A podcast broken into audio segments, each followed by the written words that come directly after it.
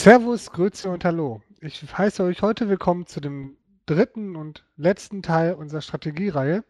Heute geht es um das Thema Taktikspiele und alles, was damit zusammenhängt, beziehungsweise und den ganzen Rest.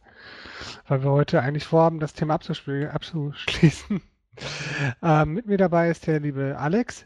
Ja, natürlich bin ich dabei. Hallo Kai. Ohne dich wäre ich auch aufgeschmissen. ja, das wäre halt Monolog, ne? das macht ja keinen Spaß. Weder dir noch den Zuschauern, äh, Zuhörern, denke ich mal. Ja, wie ich gerade schon gesagt habe, wollten wir heute über Taktikspiele sprechen. Und ähm, alles, was wir bisher vergessen haben, was noch fehlt, was uns noch einfällt, alles heute. Das heißt, wir werden unsere große Strategie-Podcast-Serie mit dem heutigen Teil auf jeden Fall abschließen. Wird doch langsam Zeit. Ne? Also, ja, ja. ich meine, ich muss sagen, die, die Reaktion war nicht schlecht, aber drei Teile, a zwei bis drei Stunden, das ist natürlich schon heftig, ne? Also ist gut, dass wir jetzt dann mal auch fertig werden mit dem Thema. Aber ich freue mich trotzdem auf den heutigen Tag. Das tue ich auch. So, wer fängt an? Fragen wir mal so. Soll ich anfangen? Du fängst ja immer an, also ich fang tu dir keinen an. Zwang an. Ja, ja, ja. Ich fange immer an, von wegen. Ähm, das, was mir bei Taktikspielen immer mit als erstes einfällt, wäre Battle Isle. Ja, mir geht auch. Es, geht dir das genauso? Ja, mir geht es ganz genauso. Das ist das erste Spiel. Ja, mit diesem Spiel ist Blue Byte damals bekannt geworden. Eine kleine, hübsche deutsche Firma, die bei mir in der Nähe, wir sind auch in Bochum gewesen, meine ich. Mülheim an der Ruhr. Ja, ist ja quasi neben Bochum. Mhm. Ja, also knappe 50 Kilometer von mir, Luftlinie. Schade, ich bin da leider nie hingekommen. Heute lohnt sich das, glaube ich, nicht mehr wirklich. Was hat Battle All anders gemacht als alle anderen vorher? Es gab ja schon ähnliche Spiele. Also ich muss sagen, also Battle Isle äh, hatte als allererstes eine sehr gute Bedienbarkeit, kombiniert mit einer sehr guten Präsentation, war aber ansonsten im Kern ein Hexfeld-Strategiespiel, ähm, was schon ein bisschen anachronistisch war, weil ja zu der Zeit auch schon so langsam die Echtzeit-Strategiewelle irgendwie im Anlaufen war. Und ich glaube, das war so das letzte oder eines der letzten großen Taktik-Rundenspiele und dann war es vorbei. Was auch äh, das Spiel sehr ausgemacht hat, war zum anderen, dass es einen Splitscreen hatte. Man konnte da also sehr gut zu zweit spielen. Ja, genau das gleiche haben sie ja schon mit Siedler gemacht gehabt. Aber also, Siedler kam ja Siedler, bei Siedler haben sie es genau, genau, aber sie haben es genau so übernommen. Es funktioniert ja genauso. Man konnte ja zwei Mäuse an den PC anschließen. Also ich habe es damals am PC gespielt. Ähm, und dann einfach mit zwei Mäusen am Komport anschließen und konnte es dann zu zweit spielen. Also da muss ich jetzt gleich mal intervenieren. Also ich muss ja dazu sagen, äh, Battle Isle ist ja ein Amiga-Spiel, ne? Wurde zwar auch für den PC rausgebracht, aber ist im Kern eigentlich ein Amiga-Spiel. Das ist mal das erste. Und das zweite, wo ich dir jetzt mal leider widersprechen muss, Kai, ich finde nicht, dass Blue Byte damit bekannt geworden ist, denn Blue Byte hat ja vorher schon Great Curts gemacht, ein sehr, sehr gutes Tennisspiel. Übrigens später dann auch Jimmy Connors Pro Tennis Tour, was ich immer noch als eines der besten Tennisspieler ansehe. Aber das ist ja jetzt mal ein anderes Thema. Wer, also, wen interessiert denn bitte Tennis? Ah, damals Tennis. Ich habe so gerne Tennissimulationen gespielt nee, und Great nee, Cards. Doch. Nee, naja. Anfang der 90er, also, Ende der 80er, da war das äh, Boris Becker und Steffi Graf Fieber, mein Gott. Ja, da habe ich damals schon nicht mehr gekriegt. 91 Fußball-Weltmeisterschaft, damit hätte es mich. Ne, 90 Fußball-Weltmeisterschaft. 91, nein, 90. Aber ähm, nichtsdestotrotz, qualitativ waren die Strategiespiele von Blue Byte halt immer das Aushängeschild. Ob das jetzt früher auch noch ein Tennisspiel war, für manche Leute vielleicht. Aber ähm, gerne auch in den Kommentaren. Ihr könnt mich gerne flamen, wenn ihr meint, das war das beste Spiel, was Blue Byte jemals rausgebracht hat. Äh, es hat mich nicht einen Hauch interessiert. Nee, das habe ich ja nicht gesagt. Ich habe nicht gesagt, das ist das beste Spiel. Ich habe gesagt, die sind vorher schon bekannt gewesen, vor Battle Isle. Das muss man natürlich differenzieren, die Aussage. Aber was ich eigentlich dazu sagen wollte, weil du mit Maus angefangen hast, also im, äh, in der Amiga-Version, und das ist ja die Ursprungsversion, hat man das Spiel mit Joystick gespielt. Ich weiß nämlich noch sehr gut, dass man zum Beispiel Stick nach oben und Feuerknopf irgendwie den Bewegungsmodus aktiviert hat. Und der andere hatte dann auch einen Joystick und so konnte man quasi, ich glaube, mehr oder weniger gleichzeitig, ja, es war gleichzeitig, man konnte gleichzeitig mit Joystick dann äh, seine Züge machen.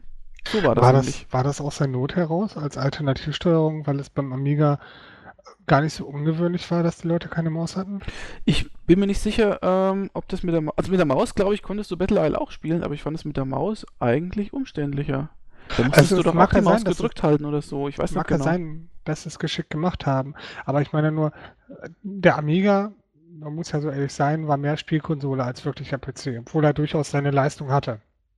Aber er wurde halt nie so genutzt oder selten so genutzt. Also das, ja gut, das ist für einen, für einen Amiga-Podcast vielleicht, aber den Amiga als eine Konsole zu bezeichnen, finde ich schon nein, gewagt.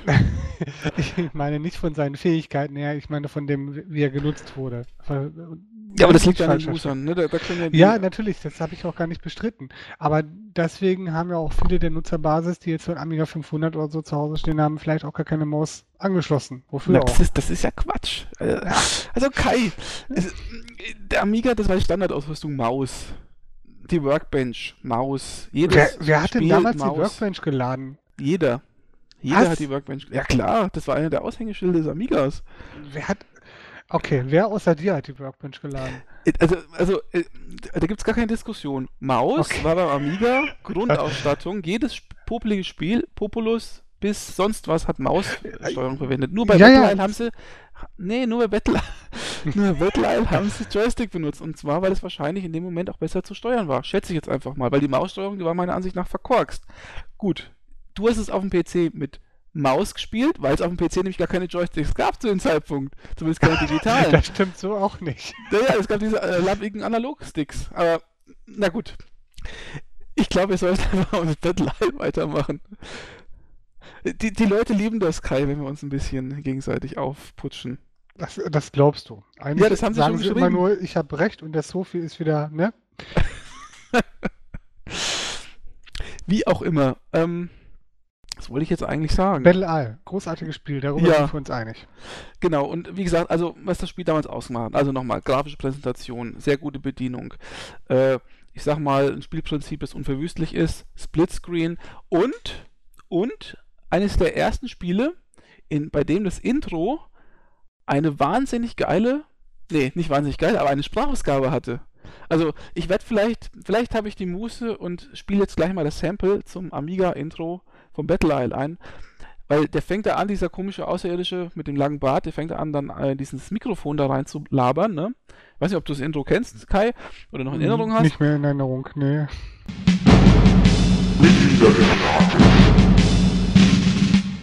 Wir dürfen Ihnen melden, dass das Unternehmen Mercenary erfolgreich angelaufen ist. Die vielen direkten und versprechenden erfolgversprechenden Nachrichten von Seite auf dem Sektor aufrufen. Wir haben deshalb eine Prämie Sektorgeschichte. Die ist soeben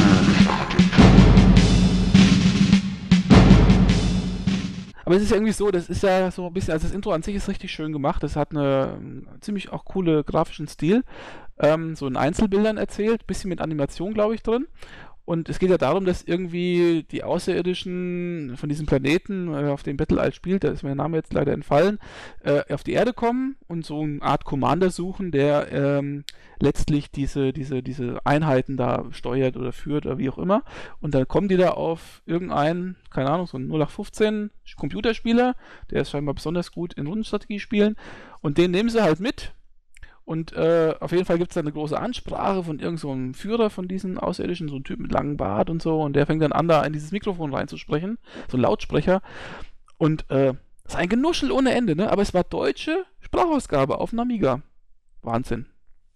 Und dann, wenn das, wenn das Intro zu Ende ist, dann gibt es dieses Battle Isle, diese Battle Isle Startbildschirm. Vielleicht erinnerst du dich an den noch. Und Ja. der ist total, also soundtechnisch, auf dem Amiga zumindest, auf dem PC war ja damals noch nicht so viel, aber auf dem Amiga ist das soundtechnisch echt erste Klasse. Muss ich auch mal einspielen. Das ist richtig cool von der, von der, von der Musik her.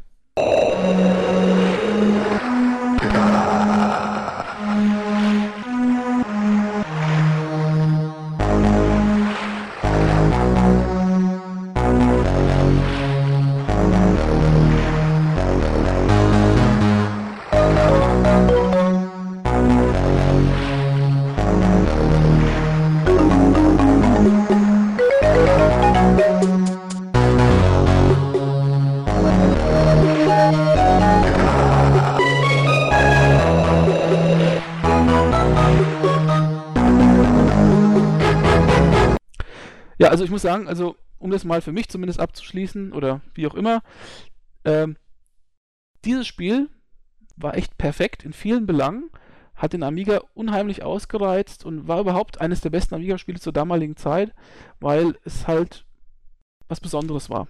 So habe ich das damals immer empfunden. Und ich habe es viel mit meinem Kumpel gespielt, wobei ich sagen muss, ich bin nicht so der Taktikspieler. Also ich habe das ja vielleicht schon mal gesagt, ich bin eher so der Globalstrategiespieler. Taktik ist nicht so meine Sache und deswegen hat mein Kumpel auch manchmal gewonnen, obwohl er sonst immer verloren hat. Das nur als Anekdote dazu. Das hat ihm bestimmt auch mal gefallen. Ja, das hat ihm gefallen. Wir ja, haben früher immer das zusammen Problem. das, äh, Brettspiel Hotel gespielt. Und da hat er immer verloren. Also wenn er das hier hören sollte, Andi, du hast das Spiel immer verloren, weil ich immer Geld unter dem Brettspiel versteckt habe und das rausgezogen habe, weil ich ein Hotel kaufen wollte. das äh, muss ich jetzt mal gleich zur. Äh, ja, okay. okay, jetzt erzähl du, Kai, was hast du zu Battle Eye zu sagen? Also, Ich fand es ein tolles Strategiespiel. Also ich fand die, die Aufmachung fand ich ziemlich cool. Also es war, wirkt halt grafisch zweckmäßig, aber cool. Also es war halt comichaft ist, ja doch, es war schon ein bisschen comichaft. Also es ist halt diese zeitlose Darstellung. ne? Das kannst du dir wahrscheinlich heute auch noch angucken, wenn du eine entsprechende Auflösung kriegen würdest, wird es wahrscheinlich heute noch genauso gut aussehen. Es war halt auch wirklich, was du meintest, mit unverwüstliches Spielprinzip. Wobei ich den ersten Teil im Nachhinein deutlich schwächer fand als den zweiten Teil. Im zweiten Teil haben sie das ganze Spielprinzip doch nochmal ein bisschen besser aufgebohrt und ein bisschen entschlackt. Gerade diese Kampf- und also diese Differenzierung zwischen Kampf- und Bewegungsphase fand ich im ersten Teil sehr ätzend zwischendurch. Das haben sie hinter im zweiten Teil aufge aufgegeben. Von dem hast du, soweit ich informiert bin, ja nichts mehr gehabt. Wie nichts mehr gehabt. Ja, der ist ja nicht auf den Amiga rausgekommen. Ja, aber ich habe ja einen PC gehabt, als der zweite Teil Ja, rauskam. ja, ja. Ähm, also vom Bist du zweiten auch Teil untreu geworden. Nee, ich, ähm, mein Problem war halt einfach, äh, als ich dann einen PC hatte und so, dann haben mich andere Spiele interessiert auch. Und äh, ich habe das Spiel zwar irgendwie gespielt, glaube ich, von meinem Onkel her, der hat mir das damals mal gegeben oder ich habe es bei ihm gespielt oder ich weiß auch nicht mehr. Das, das was mich am ehesten noch so ähm, an dem zweiten Teil äh, gereizt hat oder was, was mir heutzutage noch so als großer Unterschied zum ersten Teil einfällt, ist halt der Kampf. Weil der Kampf, der war ja in so 3D-Sequenzen äh, relativ hübsch gemacht. Und äh, ja, das war eigentlich der große Unterschied. So spielerisch habe ich das eigentlich nie so wirklich äh, empfunden, aber da kann ich mich gerne täuschen, da kannst du mich Ich, gerne ich äh, fand den zweiten Teil fand ich spielerisch wesentlich stärker. Gerade solche Sachen wie, ähm, du hattest dann Sprit bei den, bei den Fahrzeugen, du konntest Fahrzeuge Reparaturen, neue Gebäude wie Werften, Flughäfen, ähm, Radarstationen. Das, das ist schon erheblich aufgebohrt gewesen. Hm. Und es hatte zum ersten Mal einen 3D-Modus, wo die Kämpfe abgebildet wurden. Das habe ich ja gerade gesagt. Entschuldige, ich habe dir nicht zugehört. Ja, so läuft das hier immer bei diesem Podcast. Nein, aber wir haben was dazwischen vergessen. His- Historyline. Ja, genau. Mhm. Historyline ist äh, auch nur so angespielt bei meinem Onkel oder so, glaube ich, damals. Historyline ist ja im Prinzip Battle Isle 1, ne? also es ist eigentlich Battle Isle 1, nur in einer historischen, in einem historischen Szenario, so muss man es eigentlich sagen. Richtig? Ja, genau. Also es hatte, ich, ich habe es damals nicht gespielt. Ich habe nur, noch mal neulich zur Vorbereitung die Kritiken gelesen. Es hat halt sehr viel Lob gekriegt für die historisch relevanten Darstellungen oder beziehungsweise für die, für die Einordnung von Schlachten etc. Ähm, ist aber auch nie wieder, nie ein weiterer Teil gekommen, obwohl das durchaus, soweit ich das mitgekriegt habe, wohl Potenzial gehabt hätte. Ähm, ja, ich meine auch, dass das gar nicht so unerfolgreich war, aber ich weiß nicht, also mich hat das jetzt nicht so sehr gereizt, weil Erster Weltkrieg nachspielen, also ich fand Battle Isle da wesentlich spannender, weil es einfach futuristischer war und so. Und Historyline war auch immer, hat immer diesen, diesen, diesen, ja, dieses leicht, hm, wie soll ich das sagen, so, so altertümliche, diesen altertümlichen Anstrich gehabt, äh, das sah halt grafisch dann auch ein bisschen trister aus als Battle Isle und so. Und das Battle Isle war ja so viel wie du schon sagst, bisschen comichafter, aber nicht ganz so comichaft, sondern einfach ja, hübsch anzusehen, von den Farben her nicht so trist und so. Und das hat mich immer mehr angesprochen. Aber das ist wahrscheinlich auch Geschmackssache. Ich habe mal, äh, übrigens, das kann man auch mal als Anekdote einwerfen, wenn wir schon dabei sind, Anekdoten sind auch immer gut.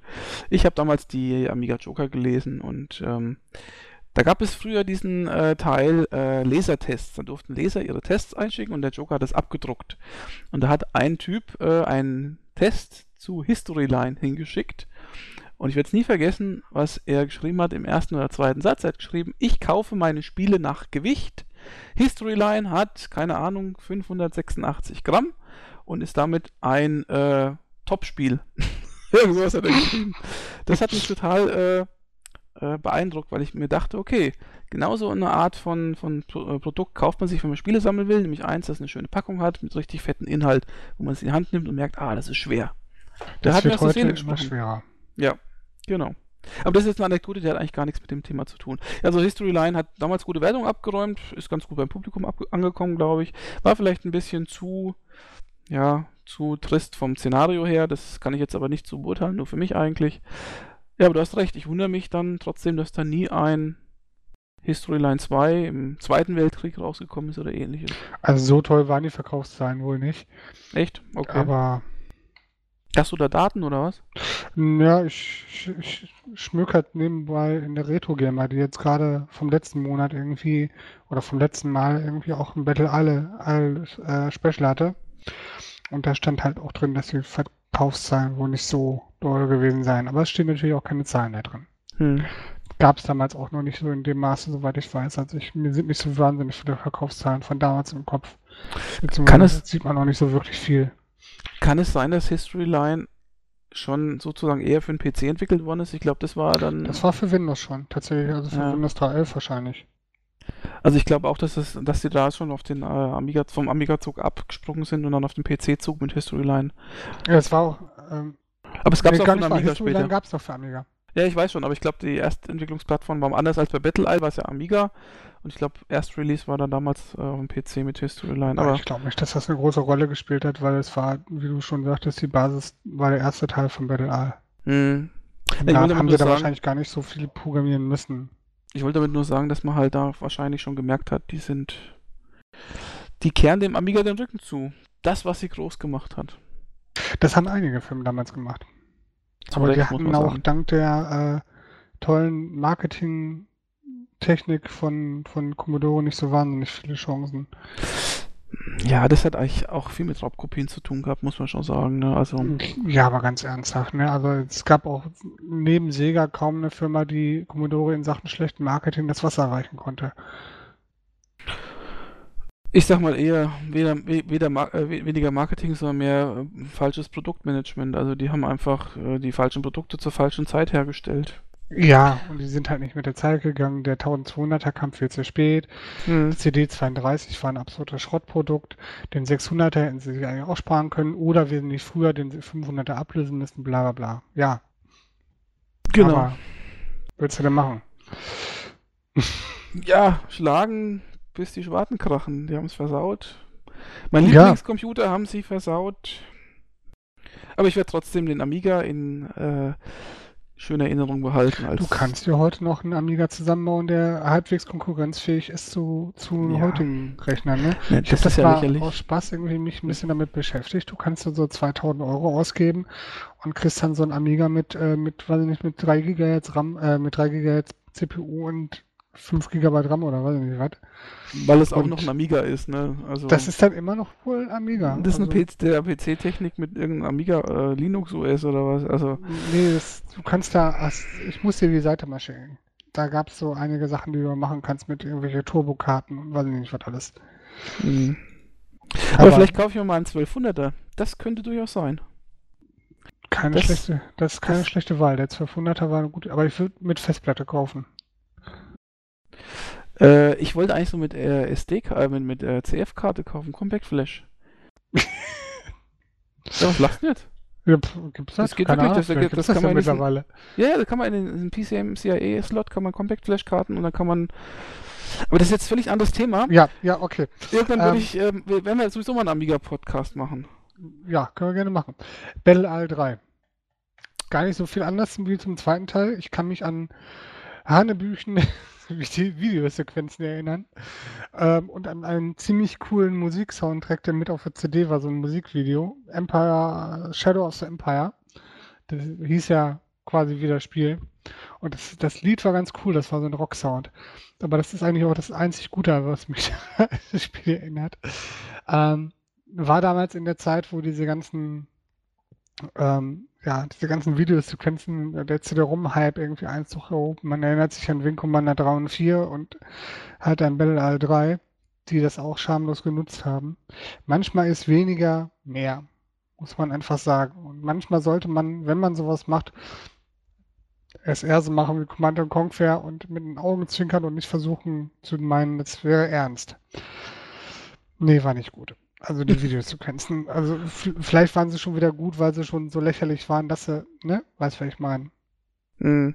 Aber Ja, aber ich glaube, anders als bei zum Beispiel Alarmstufe Rot waren die, glaube ich, dann auch nicht so lustig, dass man gesagt hat, naja, das ist wobei Trash. ich, ich fand das auch bei Commander Conquer dann damals so lustig, dass, also so, vielleicht auch so trashig, dass ich es lustig fand. Aber beim, guck mal, bei Battle Isle fand ich es eher zum Fremdschämen. Weil sie es halt ernst gemeint haben wahrscheinlich, ne?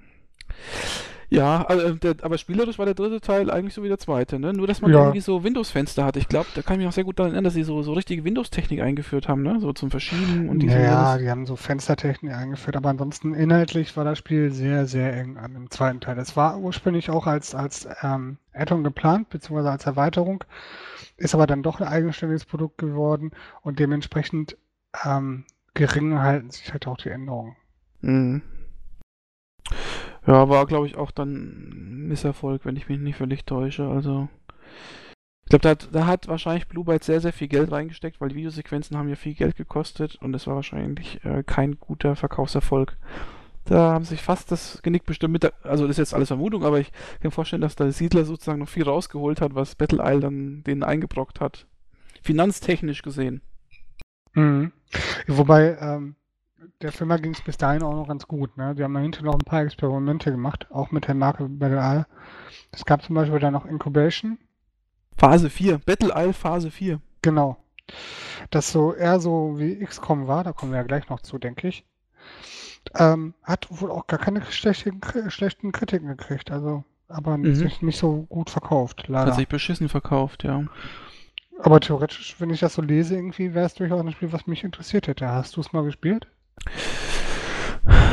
Nein, ich glaube nicht. Ich kann mich nicht mehr erinnern, aber ich glaube nicht. Das war mir. Also da war die 3D-Technik noch nicht so weit, das sah nicht so besonders aus und dann war es auch noch ein reines Taktikspiel. Nee, das, Also es war schon 1997, so schlimm war das ja damals auch nicht mehr. das sah halt nicht gut aus. ähm, aber das muss so, das muss im Prinzip so ähnlich sein wie dieses, wie Space Hulk oder so, ne? Also so, du tust so einen Trupp äh, Marines durch die Gegend äh, führen und kämpfst halt gegen äh, irgendwelche Außerirdischen und so rundenmäßig und ja, so wie, wie, wie jetzt Space Hulk, was demnächst rauskommt oder so, die alten Space Crusade Teile oder sowas. Ein bisschen wie XCOM wahrscheinlich, nur ohne Globalstrategieanteil. Mhm. Aber jetzt kommt noch eins, ich habe nämlich in meinem Schrank äh, stehen und das habe ich noch nie ausgepackt, das ist noch vollkommen eingepackt, noch ein Battle Isle. Der Andosia-Konflikt. Der Andosia-Konflikt, genau. Der ist Mein- tatsächlich nicht mal von Blue Byte. Echt? Nein. Das stimmt nicht. Warte mal ganz kurz, ich hole die Packung. Ja, liebe, äh, liebe Hörer, ich hole die Packung. Er will mir nicht glauben. Und jetzt, liebe Hörer, da steht natürlich Blue Byte drauf, aber Blue Byte hat es nicht entwickelt. So. Ja, da bin ich wieder. So, gut, dass ich meinen Schrank hier stehen habe mit meinen ganzen Spielen, denn der liebe Kai hat sich mal wieder getäuscht. Hier ist nämlich ein dickes Blue Byte Logo auf der Packung. Ja, und ich habe den Hörern gerade schon gesagt, dass Ach. das zwar von Blue Byte veröffentlicht worden ist, aber die das gar nicht entwickelt haben. Entwickelt von Cauldron steht hier drauf. Stimmt, hast Tja. recht. Ja, wer hat nun recht gehabt? Hm. Also wir haben beide recht gehabt, weil wenn, du sagst, es ist nicht von Blue Byte, dann heißt das ja, Blue Byte hat ja gar nichts damit zu tun. Das kann man so ja auch nicht sagen. Ne? okay. Hier, hier, das ist auch cool. Auf der Packung steht Konfliktsimulation. Rundenbasiert, 3D in Echtzeit. Also jetzt Frage, Preisfrage. Wenn es rundenbasiert ist, wie kann das Spiel in Echtzeit sein? Das ist mir jetzt nicht ganz klar. Also wenn ich das richtig verstanden habe, ist die Schlachtplanung rundenbasiert und das Kämpfen selber in Echtzeit. Also eher so im Sinne von ähm, Shogun. Total War. Aha. Okay, dann wird einiges klar. Das Spiel wahrscheinlich seiner Zeit voraus gewesen. Aber na gut, äh, ja, ich habe es nie gespielt. Das kann ich, dazu kann ich überhaupt nichts sagen. Das äh, hat mich auch eher abgeschreckt. Aber gekauft habe ich mir trotzdem. Aber mit dem Schlagwort können wir quasi jetzt in drei verschiedene Spielebereiche gehen. du kannst entscheiden, welche. Wir gehen jetzt mal erstmal äh, dahin, ähm, woraus Battle Island entstanden ist. Okay. Mein, ist, mein, ist mein Vorschlag. Ja, dann mach du. Das ist blöd, weil ich kann dazu gar nicht viel sagen. Also Battle Isle ist natürlich, äh, obwohl es sehr gut war, nicht auf den Mist von, von Thomas Herzler und, und Blue Byte und so weiter äh, gewachsen, sondern äh, entstand einem anderen Spiel, entsprang einem anderen Spiel, nämlich Nectaris, ein äh, Spiel auf der recht exotischen Konsole PC Engine, wenn es so ausgesprochen wird, ich weiß es nicht mal richtig. Äh, und zwar 1989, das habe ich extra mal ergoogelt. 1989 kam das schon raus.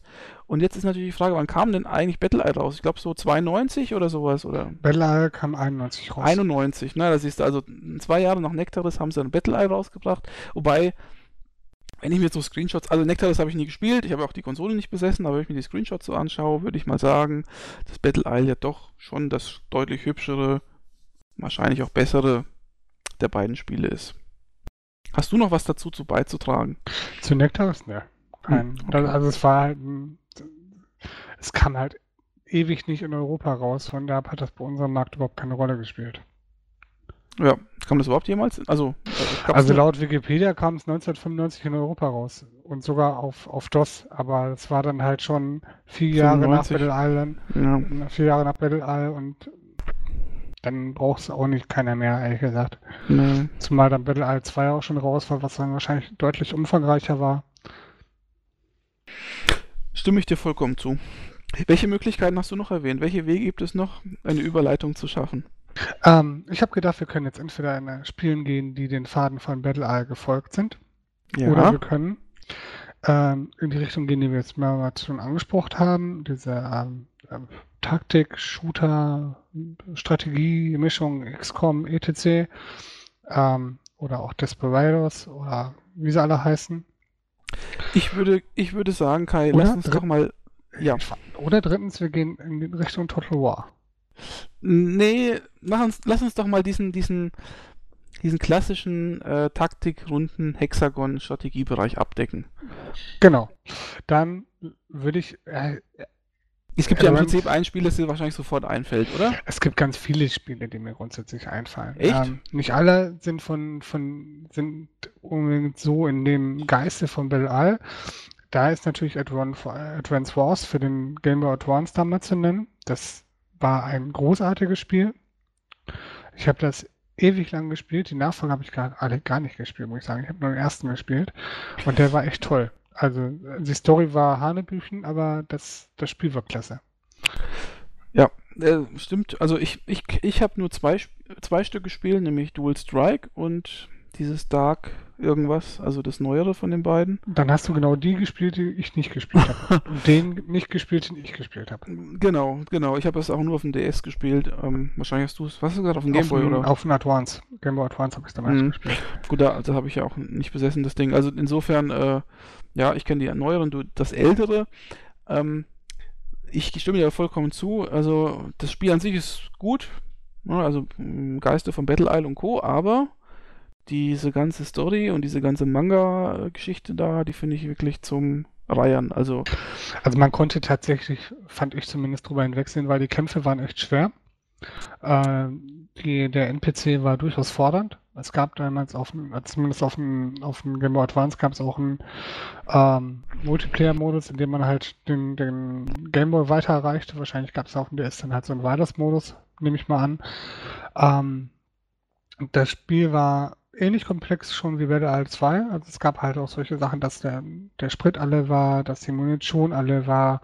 Es gab äh, Reichweiten, es gab äh, Sichtschutz, es gab Unsichtbarkeit, also Unsichtbarkeit im Sinne von Versteckten. Ähm, es, es war alles sehr putzig gemacht. Die ähm, 3D-Simulation oder beziehungsweise das, das Grafische war damals sehr hübsch gemacht, auch die Kämpfe waren sehr hübsch gemacht, konnte man auch abschalten. Also von Bequemlichkeitsfunktion her war das Spiel echt vorbildlich, wie das Spiel wirklich in allen Bereichen echt vorbildlich war. Man konnte, glaube ich, es gab sogar einen Editor, meine ich, wo man selber eigene Karten bauen konnte. Und insofern hat das Spiel damals echt alles richtig gemacht. Ja, das muss natürlich totalen Spaß machen, auf dem Game Boy Advanced eigene Karten zu entwickeln. Also es ging. Ich, finde es immer bewundernswerter, wenn, wenn der Entwickler Funktionen einbaut, ob man sie jetzt nutzt oder nicht, ist ja mal dahingestellt. Es war gar nicht so schwer, die Karten zu bauen. Wahrscheinlich Ähm, nur so eine Random-Funktion, oder? Ja, ich glaube, du konntest dann tatsächlich selber irgendwie rummalen irgendwie. Aber ich, ich weiß es nicht mehr genau. Ich habe das Spiel nur irgendwo im Schrank. Ich müsste nochmal nachgucken. Aber es, das Spiel hat für mich damals alles richtig gemacht.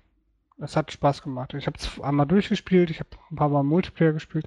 Der Langzeiteffekt war nicht so wahnsinnig lange da, weil wenn die letzte Mission dann tatsächlich geschafft hat, die echt knackig war, äh, wie ich damals empfand, dann war es eigentlich auch durch. Also was mir nicht so gefallen hat, waren diese Fähigkeiten, die- diese Kommandofäh Kommandofähigkeiten. Das war ein bisschen zu viel Action und Glück und Luck-Modi irgendwie. Das fand ich ein bisschen doof, aber ansonsten war es total toll. Hm. Gut, wie gesagt, also ich stimme dir stimme dir eigentlich, stimme dir eigentlich spielerisch gesehen, gameplaymäßig zu, aber diese, dieser Anime-Stil da, das, nee, also das war, also was mich schon total aufregt, ist, wenn da irgendwelche Kinder da den Krieg führen, das sind im Prinzip ja alles Kinder und ja, nee, also die Story und so, das war alles so Hanebüchen, so, so kitschig, hm. Schade Ja, eigentlich. aber es ist halt japanischer Markt. Ja, Das das, ist ist- ja. Das ist ja das, ne? Das, da da werde ich wahrscheinlich niemals drauf klarkommen, äh, dass eigentlich gute Spiele dann sozusagen verkitscht werden. Das, das, da komme ich nicht mit klar. Aber ich habe es auch gern gespielt. Ich sag mal so, ich habe es aber beide Teile nicht bis zum Ende gespielt, weil irgendwie sind die dann doch tatsächlich richtig schwer geworden und da war ich nicht mehr willens, dann da mehrmals anzufangen oder so. Keine Ahnung. Das, Aber äh, die waren schon fordernd, ne? ja, sag ich ja. War schon schwierig. Ja, die ersten 10 Maps oder so, die waren, da ging's noch und dann hat er, hat er angezogen. Ja. Aber was ich, äh, an was ich eigentlich, also bei so Hexagon-Strategie, Rundenstrategie denke, ist ja eigentlich als allererstes nach Battle Isle, das, also das zweite im Prinzip, ist immer Panzer General oder Panzergeneral, wie man das auch sagen möchte. Ähm, das ist ja im Prinzip so das Battle Isle der Neuzeit gewesen. Ne? Also Battle Isle war ja irgendwann abgeschlossen mit dem dritten Teil, ist ja gefloppt, mehr oder weniger und so weiter. Und dann hat SSI, ich sag mal SSI bekannt damals aus äh, im Funk und Fernsehen für seine äh, AD&D-Rollenspiele, hat dann SSI plötzlich angefangen, diese General-Teile zu entwickeln. Äh, Admiral-Teile, es gab ja irgendwie so, ein, dann, äh, irgendwie so ganz äh, ob obskure Szenarien mit China und, und gab es da nicht sowas wie Admiral irgendwas oder, oder Pacific General oder irgend so ein Kram. Naja, auf jeden Fall Panzergeneral, da gab es ja auch mehrere Teile, später glaube ich auch in 3D und ich weiß noch sehr gut, mein Onkel kommt wieder zum, zur Sprache, aber der hat ja Panzergeneral ohne Ende gespielt, der war ja, äh, also der hat sich Panzergeneral auf die Stirn tätowieren lassen, der hat das ja nur noch gezockt. Und ja, ich fand's also technisch und so vom spielerischen her nicht schlecht, aber Zweiter Weltkrieg, das war mir einfach zu realistisch oder zu langweilig, je nachdem, wie man es sieht. Kennst du das Spiel? Ähm, ich kenne es nur damals von den, von den Medien, weil es halt damals auch durch die Presse gegangen ist. Ähm, es ist nämlich damals tatsächlich indiziert worden, der erste Teil. Ach komm, das ist indiziert worden, aber er hat es doch ganz normal im Laden gekauft. Also der erste Teil ist damals indiziert worden wegen Mm. Verharmlosung von Krieg und Nationalsozialismus. Aber das muss aber nach dem Release passiert sein, weil der hat es mit Sicherheit im Laden gekauft. Das war. Das, da bin ich mir ganz sicher. Hm, okay. Also ich müsste noch mal ein bisschen nachforschen, warum, wieso, weshalb, weil auf, auf Wikipedia steht, äh, funktioniert der Link irgendwie für die Quelle nicht mehr wirklich. Aber es steht halt auch drin, dass es damals indiziert wurde. Zumindest der erste Teil. Mhm. Ähm, ansonsten weiß ich halt nur, dass er sich wirklich sehr eng irgendwie an die Vorlage gehalten hat, also an den Zweiten Weltkrieg. Ähm, aber sonst kann ich da nicht viel zu sagen. Äh, ich habe jetzt gerade mal nachgeschaut. Die anderen Spiele hießen Pacific Pacific General, oder Pacific in, in Deutschland Paci- Pacific Admiral. Und das andere hieß, ach genau, Dynasty General in Deutschland. Hieß eigentlich interessanterweise People's General und in Deutschland Dynasty General. Und das äh, ist quasi diese, mh, ja, diese asiatische Variante, wo man da irgendwie in China kämpft oder was. Ja, schon sehr interessant. Da haben ja etliche Spiele draus gemacht. Also, das hat ja SSI ja früher auch immer gern gemacht mit den Rollenspielen. Die haben eine Engine entwickelt und haben da 20 Spiele draus gemacht. Und so ähnlich haben sie es auch mit äh, Panzergeneral gemacht. Die haben einmal das Panzergeneral Grundgerüst gehabt und haben dann aus dem Spiel, keine Ahnung, fünf Ableger gemacht, ne? Ja, es gab auch einen Star General, habe ich gerade gelesen. Ah ja, ja, genau. Ja, stimmt. Ja, Katastrophe eigentlich. Also nicht das Spiel, aber das ist halt dann doch ein bisschen zu viel des Guten. Die, die betreiben es dann halt immer und irgendwann hat dann keiner mehr Bock, das Spiel zu kaufen, weil es doch immer das gleiche ist im Endeffekt, ne? Zumal das für 1996 echt schon echt scheiße aussah. Ja. Ja, nee, also, aber kann ich jetzt auch nicht mehr sagen. Ich glaube, das war aber von der taktischen Tiefe her nochmal deutlich äh, taktischer als ähm, ein äh, Battle Isle oder Battle Isle 2. Da gab es ja auch sowas wie Nachschub und, und keine Ahnung. Also ich kann es im Detail nicht aufzählen, aber das sah schon sehr komplex aus. Aber grafisch eigentlich einigermaßen ähm, ansprechend. Also insofern, wenn man sich für sowas interessiert und, und, und äh, beim Zweiten Weltkrieg was anfangen kann und so generell äh, solche Spiele mag, dann kann man sich da auch reinfuchsen und hat dann eigentlich recht zu, zugängliches Spiel, würde ich mal behaupten. Für damalige Maßstäbe. Wo wir, sind wir jetzt noch bei dem Bereich? Also so wahnsinnig viele Spiele kenne ich nämlich ehrlich gesagt gar nicht. Die, die, also ich kenne auch Spiele, die so ähnlich sind, die würde ich auch gerne noch besprechen. Aber jetzt exakt dieses Genre kenne ich jetzt nicht mehr wirklich. Äh, das ist eine echt gute Frage. Ich muss mal schauen, weil ich weiß es auch nicht so ganz. Also es kommt ja demnächst eins, wo ich tatsächlich ähm, für ge ja, gespendet, sagt man nicht, gebaked, gebacken. Wie spricht man das eigentlich aus? Baked. Baked. Okay, Du hast ich habe dafür gebaked. Gebaked. Wofür habe ich denn gebaked? Für Battle World Chronos oder was? Ja, Ach Hab ich. komm, ja, ja, ja, habe ich. das hast du doch schon mal längst erzählt. Das doch, hast schon alles erzählt, das ist doch alles ein alter Hut. Ja, aber du- ich glaube, demnächst fängt die Beta an und dann müsste ich eigentlich, glaube ich, schon mitspielen können. Ich bin mir nicht sicher, ob ich da genug für gebaked habe. Hm. Ja, das weiß ich auch nicht, weil ich bake immer den kleinsten Betrag. Ja, ich auch, weil ich würde eigentlich nur Spiel haben, mich interessiert der Rest nicht so. Ähm, wobei ich auch nur dafür für die Bake, Bake, es hört sich voll bescheuert an, aber Spenden wäre auch falsch, ne? Für die Geld bezahle, ne? Oder.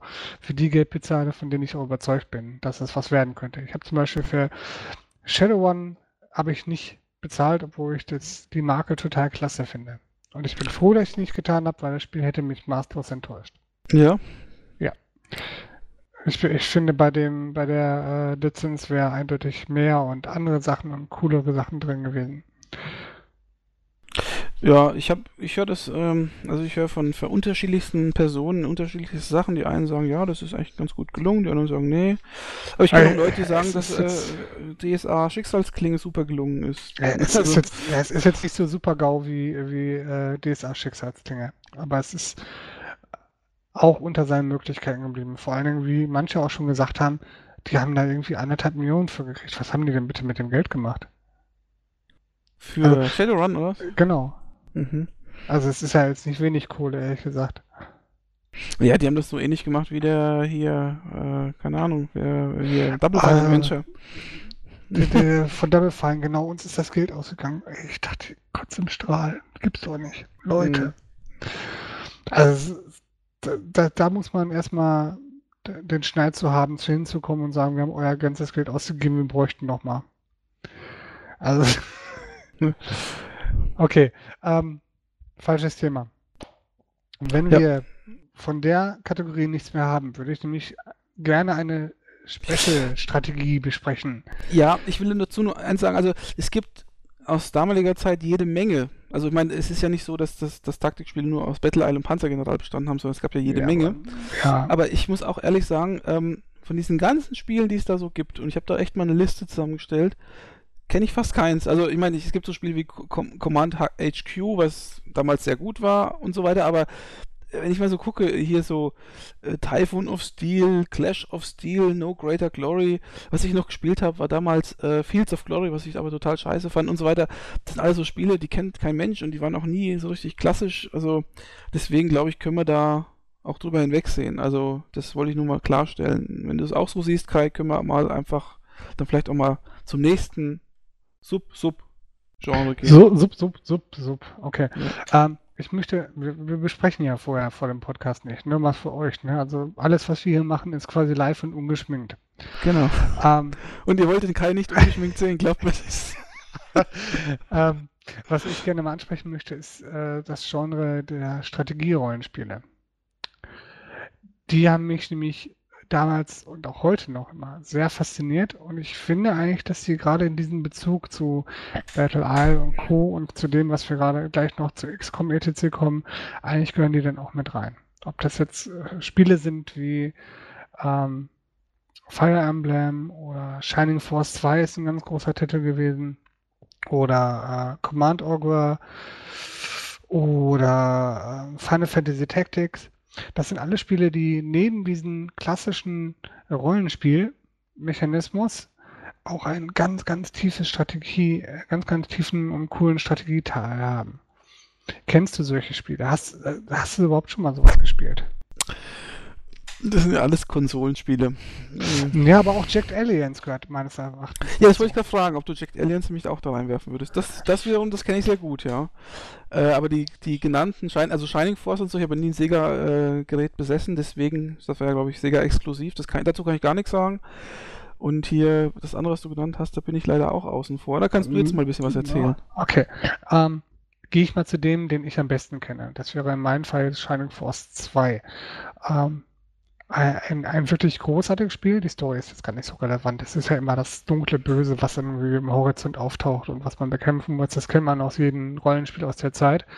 Ähm, was interessant ist, dass man eine, eine Party steuert. Das heißt, man bekommt im Laufe der Spiele immer mehr Non-Player-Charakter dazu, die man halt auch mit mit ausstatten kann, mit equippen kann, wie man das bei diesen ganzen Dungeon-Crawlern, die du ja zum Beispiel auch spielst, auch kennt, ähm, wo du halt auch verschiedenen Charakteren verschiedene Waffen gehen kannst. Es gibt verschiedene Klassen. Jede, jeder Charakter kann sich zum Beispiel auch bei Shining Force zumindest äh, entwickeln und aufsteigen in verschiedene Richtungen, verschiedene Zauber lernen ähm, und äh, hat verschiedene Vor- und Nachteile.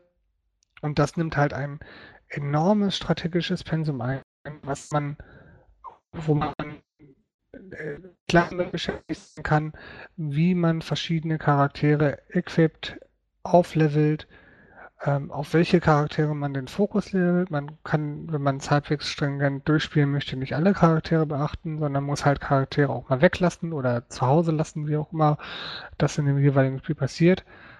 Ähm, und das ist eine ganz, ich, ich finde das ein ganz, ganz, auch heute noch ein ganz, ganz spannendes Spielprinzip. Auch wenn das heute quasi nur noch auf Tablets und auf, auf portablen Computern stattfindet oder auf äh, Handheld-Controllern, Handheld-Konsolen.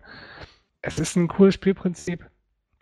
Und es hat mir damals und auch heute noch unheimlich Laune gemacht. Also das letzte Teil, den ich jetzt gespielt hatte, war auf PSP Final Fantasy Tactics. Äh, meine Kinder spielen im Moment Fire Emblem. Das wird mir auch Spaß machen, aber die lassen mich das nicht spielen. Das ist ziemlich gemein. Ähm, und das funktioniert halt alles nach, dem, nach der gleichen Fassung. Also es ist ziemlich spaßig, finde ich. Und hübsch dargestellt. Also Shining Force 2 gibt es tatsächlich auf Virtual Console für die Wii zu kaufen oder wahrscheinlich auch für Wii U, wenn einer eine hat. Ähm, das ist wirklich also, ein tolles Spiel. Lohnt sich heute auch noch. Also Shining Force, da habe ich sehr viel drüber gelesen. Und äh, das hat wirklich sehr gute Wertungen ähm, bekommen. Gibt es nicht sogar ein Spiel, das irgendwie Shining in the Darkness heißt und es ist das gleiche irgendwie oder so? Oder Nachfolge? Um, ähm, soweit ich weiß, jetzt spielt es wohl in der gleichen, im gleichen Universum, hat aber faktisch nichts miteinander zu tun. Es gibt eine so. Shining Force-Reihe. Davon gibt es ähm, zwei Teile auf dem Mega Drive. Der dritte Teil kam dann auf den Saturn raus, allerdings auch in verschiedenen Chaptern damals, also in verschiedenen Kapiteln. Und davon ist, glaube ich, nur ein Kapitel überhaupt in Europa erschienen. Die anderen gab es tatsächlich nur in Japan. Hm, okay. Und dann gab es noch verschiedene Derivate für, für den Game Gear gab es, glaube ich, auch eins und so. Aber es ist leider, leider ist die Marke hinterher einge, eingeschlafen. Ich hatte damals nur den Entscheidung Force 2 gespielt und das war wirklich ein ganz, ganz großartiges Spiel. Mit Final Fantasy Tactics zum Beispiel bin ich nie wirklich warm geworden. Muss man halt auch sagen. Also ich wie gesagt, ich habe es nicht gespielt, aber ich habe das immer, ich habe hab natürlich sehr viele Tests früher gelesen und so und das Shining Force ist da immer sehr gut weggekommen. Und äh, ich glaube, wenn man sich eine Konsole von Sega gekauft hat, Mega Drive zum Beispiel, dann äh, wäre das eine der Spiele gewesen, die ich mir auf jeden Fall geholt hätte, muss ich schon sagen. Ich hatte es ja gehabt und äh, ich hatte damals meine ganzen Spiele verkauft, dumm wie ich war. Ähm, ich hatte vor ein paar Monaten mal oder vor, vor ein paar Jahren sogar mal versucht, Shining Force zurückzukaufen. Und das kannst du tatsächlich knicken, wenn du, wenn du keinen Bock hast, irgendwie Geld ohne Ende auszugeben. Weil du kriegst das Spiel teilweise bei, bei äh, eBay oder so nicht unter 40, 50 Euro. Und das bezahle ich nicht für ein 20 Jahre altes Spiel oder 14. Hm, ja, das ist natürlich. Das sind so die Jugendsünden, die man hat, ne? Wenn er seine Sachen so verkauft und dann ärgert man sich immer alt und grau ist. Ja, ja, ich könnte was über meine He-Man-Sammlung erzählen. Was machen wir ein andermal? Ja, da müsste ich aber mitweinen, weil ich ja meine He-Man-Sammlung auch verkaufe. Ja, Aber unter Zwang. Mein Vater hat gesagt, "Du bist du alt dafür, muss weg. Ja. ja, das kenne ich. So ging es bei mir auch. Genauso wie mein Lego und Co. Und meine Hm. Kinder würden sich heute darüber freuen. Ja. Egal. Ähm, ich finde auf jeden Fall, dass diese Titel auf jeden Fall in einen Strategie-Podcast genannt werden sollen, auch wenn sie nicht klassischerweise zur Strategie gehören, was man heutzutage unter Strategie versteht. Aber sie haben einen sehr hohen strategischen Anteil, haben dann noch den Vorteil, dass die Story meistens nicht so schlimm ist wie bei normalen Strategiespielen. Na gut, aber so gesehen könnte man jetzt jedes äh, Rollenspiel aufzählen, das irgendwie so einen taktischen Kampf hat, ne? Ja, ich habe jetzt natürlich nur die genannt, die ich jetzt irgendwie von mir aus kenne, also Final Fantasy Tactics, Shining Force, Fire Emblem, das sind auch mit die größten. Es gibt noch das Open Source Spiel Battle for Westnov, was da irgendwie genannt werden könnte, das auch wirklich gut ist, aber auch ein bisschen, bisschen ich, ich finde es persönlich ein bisschen langweilig. Ähm, Tactic Ogre ist im japanischen Raum ganz groß. Ich glaube, hierzulande hat das gar nicht so die Bedeutung. Und was, was du halt vor allen Dingen kennen könntest, da und da müsstest du halt auch mal was zu sagen, weil ich habe es leider nie gespielt, wäre Jacked Alliance. Jacked Alliance eigentlich, oder? Jacked Alliance, Entschuldigung. Ähm, also ja, das ist echt schade, weil ich bin mir sicher, das wäre ein Spiel für dich gewesen. Ich glaube sogar maßgeschneidert für dich.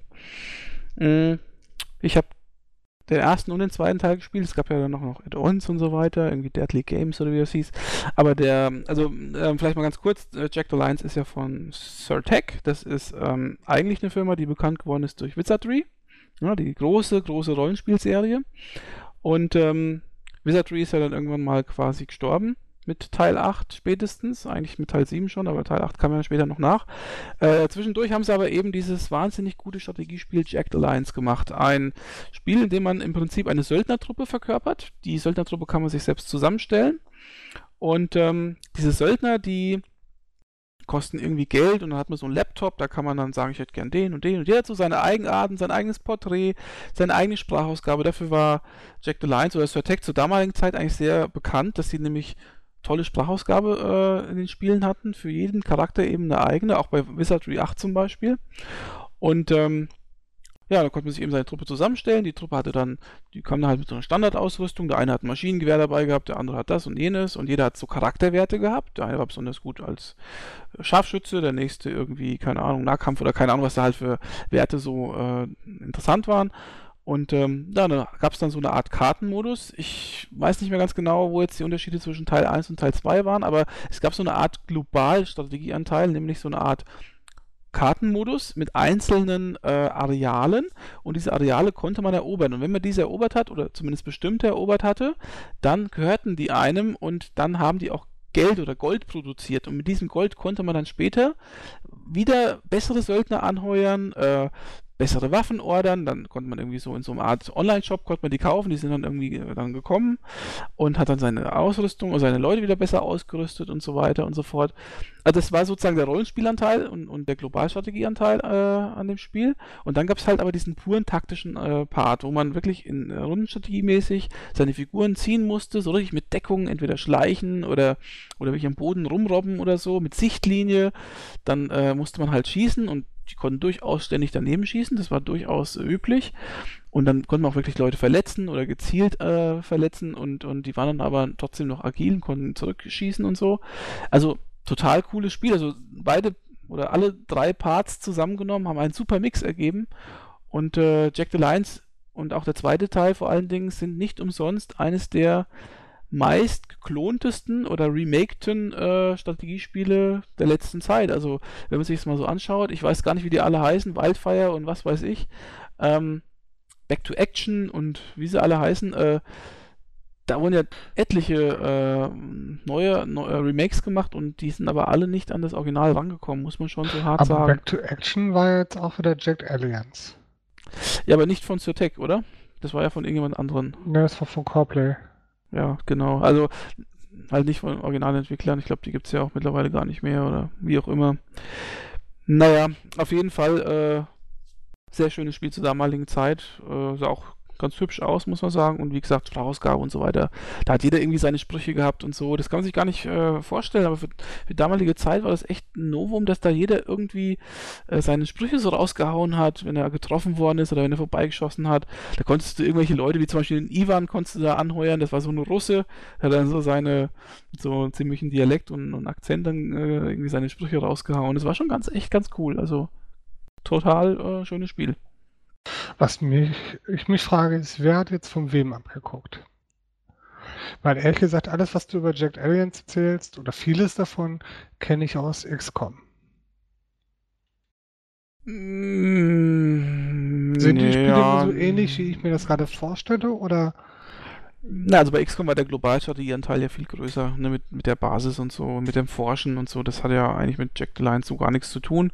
Und der taktische Anteil, den fand ich bei Jack Lions eigentlich immer besser, weil ähm, das war, aus meiner Erinnerung heraus war, war konnte man äh, die Leute äh, nicht so äh, in dem Sinne steuern und, und, und taktisch agieren wie, also bei, Jack the Lions war das komplexer und es war ja auch so, du bist dann durch die Gegend gerannt und dann bist du in so ein Haus eingedrungen und da lagen tatsächlich auch Waffen oder Ausrüstung, die konntest du dann auch tatsächlich mitnehmen und so. Also die Karten haben auch eine bestimmte Wan- Bewandtnis gehabt. Das war jetzt nicht nur so, dass eine Karte einfach so eine Art Art Areal war, wo du gekämpft hast und das war's dann, sondern da hast du ja wirklich Sachen auch mitnehmen können, wie in einem Rollenspiel eigentlich. Also, ich, also XCOM fand ich, äh, war der Taktikanteil schwächer und dafür der globale äh, Anteil besser. Der Strategieanteil besser, würde ich jetzt mal sagen. wobei das ja mit dem letzten Teil, wenn wir mal bei XCOM bleiben, ja auch wieder anders geworden ist. Ne? Es gibt ja ein neues Remake, was ja durchaus zwiespältig angekommen ist, je nachdem, wie man, wie man fragt. Und ähm, da empfand ich den taktischen Anteil als wesentlich stärker als, als den globalstrategischen. Ja, also mein Problem ist halt, das habe ich glaube ich auch mal gesagt, ich bin nicht so der. Ich mag taktische Kämpfe eigentlich gar nicht so sehr, weil es mir einfach zu lang dauert mit den Runden und hin und her ziehen und dies und jenes. Und ähm, deswegen habe ich XCOM und, und oder UFO damals hauptsächlich wegen dem äh, Strategieanteil gespielt. Dieses Forschen und das Geld einnehmen und die Leute ausrüsten und so weiter, das fand ich geil irgendwie. Und, und äh, die Kämpfe, die ich am liebsten automatisch ausfechten lassen, weil das hat mich gar nicht mehr so interessiert. Anders jetzt bei dem neuen XCOM, weil da, da ist ja der, der äh, Strategieanteil, der, der Taktikanteil sehr süffig, ne? Der ist ja spielerisch, macht ja Spaß. Aber früher, das war ja, das war ja ziemlich sperrig, ne? Also, das hat mir Ja, nicht so ist, gefallen. äh, man muss ja auch wirklich sagen, das hatte ich auch damals, als es rauskam und ich das erstmal gespielt hatte, hatte ich ja auch schon zu dir gesagt, wenn man einen rundenbasierten Kampf darstellen muss, dann doch bitte so, wie XCOM das gemacht hat. Weil das XCOM damals oder XCOM heute? jetzt, also, Jetzt, ja, ja, ja. weil das haben die echt richtig cool gemacht. Also Mhm. es kommt dir gar nicht so langsam vor. Nee, das finde ich auch. Also, da stimme ich dir vollkommen zu. So wie jetzt das XCOM gemacht worden ist, so finde ich, da ist jeder gut bedient. Da sind die Leute, die gerne äh, Rundenstrategie machen, sind gut bedient und die, die gerne ein bisschen mehr, weiß ich nicht, also das gerne ein bisschen schneller und flotter hätten oder, oder ein bisschen, wie gesagt, süffiger, für die ist das dann auch perfekt. Eine sehr gute Kombination, haben sie gut gemacht. Wobei ich den globalstrategischen, von Globalstrategie war ich sehr enttäuscht bei dem neuen. Hm, ich nicht, weil ich eigentlich äh, gelesen habe, dass der total schlecht wäre und der war dann doch besser als gedacht. Ja, aber er war doch wesentlich schwächer als was ich kannte. Hm, kann sein. Ich kann mich an den alten nicht mehr so erinnern, dass ich genau wüsste, was jetzt die Unterschiede zwischen den beiden sind. Ja, man konnte halt mehr als eine Basis haben, man konnte halt X-Basen haben, man konnte halt äh, X-Teams haben, etc. Also war alles, alles mehr, alles größer und der Globalstrategie-Part, äh, gut, die, die haben es jetzt auch für Konsole und fürs Tablet rausgebracht, ne? Irgendwo müssten sie halt Abschnitte machen, damit es auch spielbar wird. Gerade auf der Konsole wäre es, glaube ich, ein bisschen, bisschen doof geworden dann. Keine Ahnung. Aber es ist ein gutes Spiel. Es bleibt auch in meiner Erinnerung als positives Spiel. Ich habe es jetzt schon durch, aber es hat Spaß gemacht. Du redest jetzt zum neuen XCOM. Genau, ich rede vom neuen XCOM. Und was ist mit dem alten? Hast du da beide Teile? Oder es gab ja drei Teile sogar. Ich habe den zweiten Teil gespielt, Terra from the Deep. Und ich fand den damals ziemlich, ziemlich cool und ziemlich umfangreich. Und ich weiß, dass ich ja etliche Stunden drin verbuddelt habe. Ja. Und immer den wieder gescheitert bin. Also so sau schwer habe ich das in Erinnerung. Ja, ich glaube, ja, also ich muss sagen, ich habe UFO und XCOM Terror from the Deep gespielt und danach hat es bei mir aufgehört. Den zweiten habe ich aber auch noch ganz gern gespielt. Ähm, aber der war, glaube ich, auch schwieriger als der erste. Ja, da stimme ich dir durchaus zu. Also ich, ich ne, nach, nach, weiß ich nicht, knapp 20 Jahren mag die Erinnerung auch trügen, äh, aber ich habe sehr schwer in Erinnerung. Hm. Was, äh, diese ganzen Spiele haben ja eigentlich auch noch, einen- noch einen gemeinsamen Urvater. Also gerade jetzt hier diese, diese, wie nennt man diese Spiele eigentlich? Diese strategische Deckung, nee, ist ja, muss ja noch nicht mal mit Deckung sein. Diese, äh, wo man ein Team spielt und auf einem begrenzten Areal rumballert. Haben die Dinger einen Namen? Äh, Also Nee, abgesehen von ich nicht. basierten Strategiespiel. Also ich Hm. dachte jetzt vor allen Dingen irgendwie an Space Hulk oder es hieß damals noch anders. Ähm, Space Crusade. Space Crusade, genau. Das habe ich damals auf dem Amiga gespielt. Mhm. Aber das äh, ist natürlich von der taktischen Tiefe her äh, primitiv gewesen, ne? muss man schon sagen. Ja, natürlich. Aber es, es sind halt solche Spiele wie, äh, wie Space Crusader oder es gab das Ganze auch als Hero Quest Version. Ähm, ich ich kenne halt nicht wirklich viele ältere Teile, die sowas gemacht hätten. Ich weiß gar nicht, wann kam es- Space Crusader raus? Oh, das ist eine gute Frage. 90? müsste- 91? Das müsste relativ früh gewesen sein, ne? Google doch mal nach. Und dann sagst du mir, ob ich richtig lag. Wobei ich sagen muss, ich habe es auf dem Amiga gern gespielt. Es war kein schlechtes Spiel. Aber grafisch natürlich ein bisschen, naja. Es war ja, also eigentlich Space Crusade doch, also ich habe das immer so empfunden, eigentlich eine, eine also eine Brettspielumsetzung von, von, von StarQuest, oder?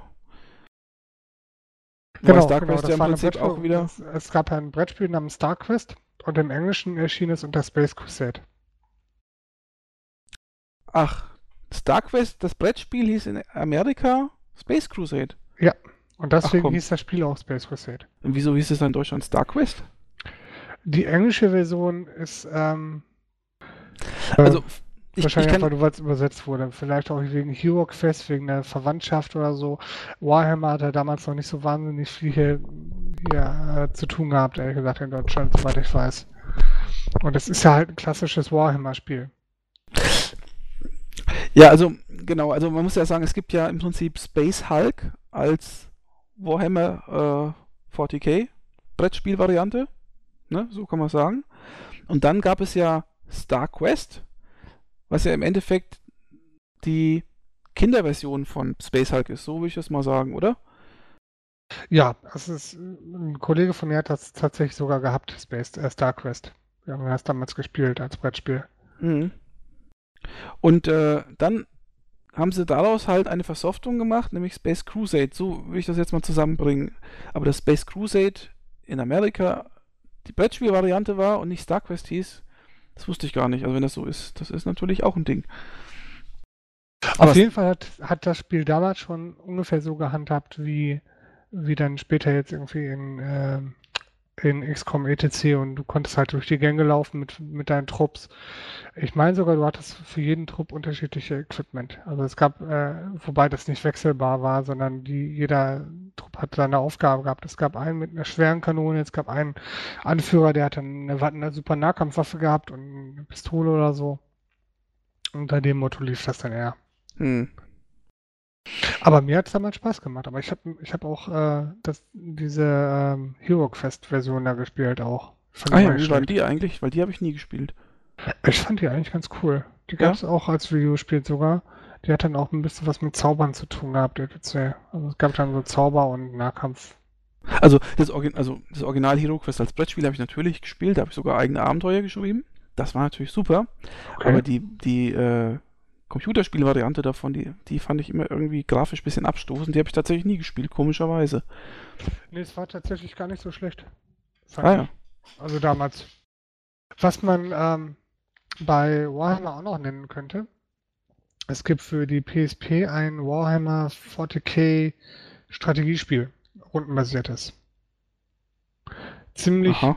ziemlich schwer und ziemlich cool. Also hübsch, hübsch gestaltet, aber wirklich echt knifflig. Ich glaube, ich bin über die fünfte Mission nicht hinausgekommen und habe es danach liegen lassen. Musst du dir mal angucken, das ist wirklich cool. Kennst du eigentlich Dark Omen? Das fällt mir jetzt gerade mal so ein. Nee, jetzt aus dem Kopf gerade nicht. Das ist nämlich auch ein Warhammer-Spiel. Auch ein Warhammer-Strategiespiel. Musste mal, musste mal äh, ergoogeln. Da gab es, wenn ich mich nicht täusche, sogar zwei Dark Omen-Spiele. Die haben gar nicht so schlecht abgeschnitten. Aber habe ich leider nicht wirklich gespielt. Ich habe es zwar gekauft, aber nicht gespielt. So ist das halt. Wie das so oft bei ihm ist, liebe Hörer, wie das so oft bei ihm ist. Ja, es ist eine Katastrophe. Aber äh, Kai, wenn du jetzt dann demnächst hier vorbeikommst, dann kann ich ja wenigstens meine Sammlung mal an unausgepackten Spielen präsentieren. Ah, das hieß übrigens Squad Command. Und das war wirklich, wirklich ein nettes Spiel. Ja, das kenne ich überhaupt nicht und nie gehört. Das gab es, wie gesagt, soweit ich das weiß, nur auf, die PSP, auf der PSP. Warum auch immer die das nur auf der PSP rausgebracht haben. Und es hat bei 4Players immerhin 85% gekriegt. nee, gar nicht okay. Es gab es wohl auch auf dem DS. Guck mal. Aber DS, äh, auf der PSP war es wohl deutlich besser. Von der Qualität her. Aber war ein schönes Spiel. Ähm, so im Stil von, von, ne, nicht wirklich. Nicht mal, nicht so wie Advance Wars. Man hat halt eine äh, festgesetzte Startcrew gehabt oder so. Man hat da nicht zwischendurch neue Einheiten gekriegt oder so, sondern man musste mit der vorhandenen Truppe, die man hatte, irgendwie den Level aufräumen. Das heißt eher so, was gibt's denn da Vergleichbares? Ja, wie wenn du in, in XCOM eine Mission angefangen hast, ne? Hm. Muss halt durch. Aber hübsch. Werde ich mir vielleicht mal reinziehen. Ich bring's vielleicht mal mit, wenn wir auf uns Oh ja. treffen. Hier, wenn Wenn du, noch alte, PS5 wenn du noch alte Spielepackungen loswerden möchtest, ne?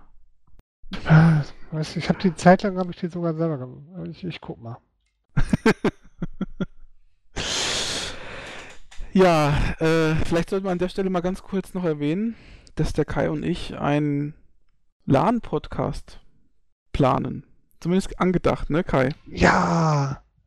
Das heißt, es ist so eine Art Semi-Live-Mitschnitt aus einem einer, von einer LAN-Party, kann man sagen, während wir im Prinzip spielen. So habe ich mir das zumindest vorgestellt.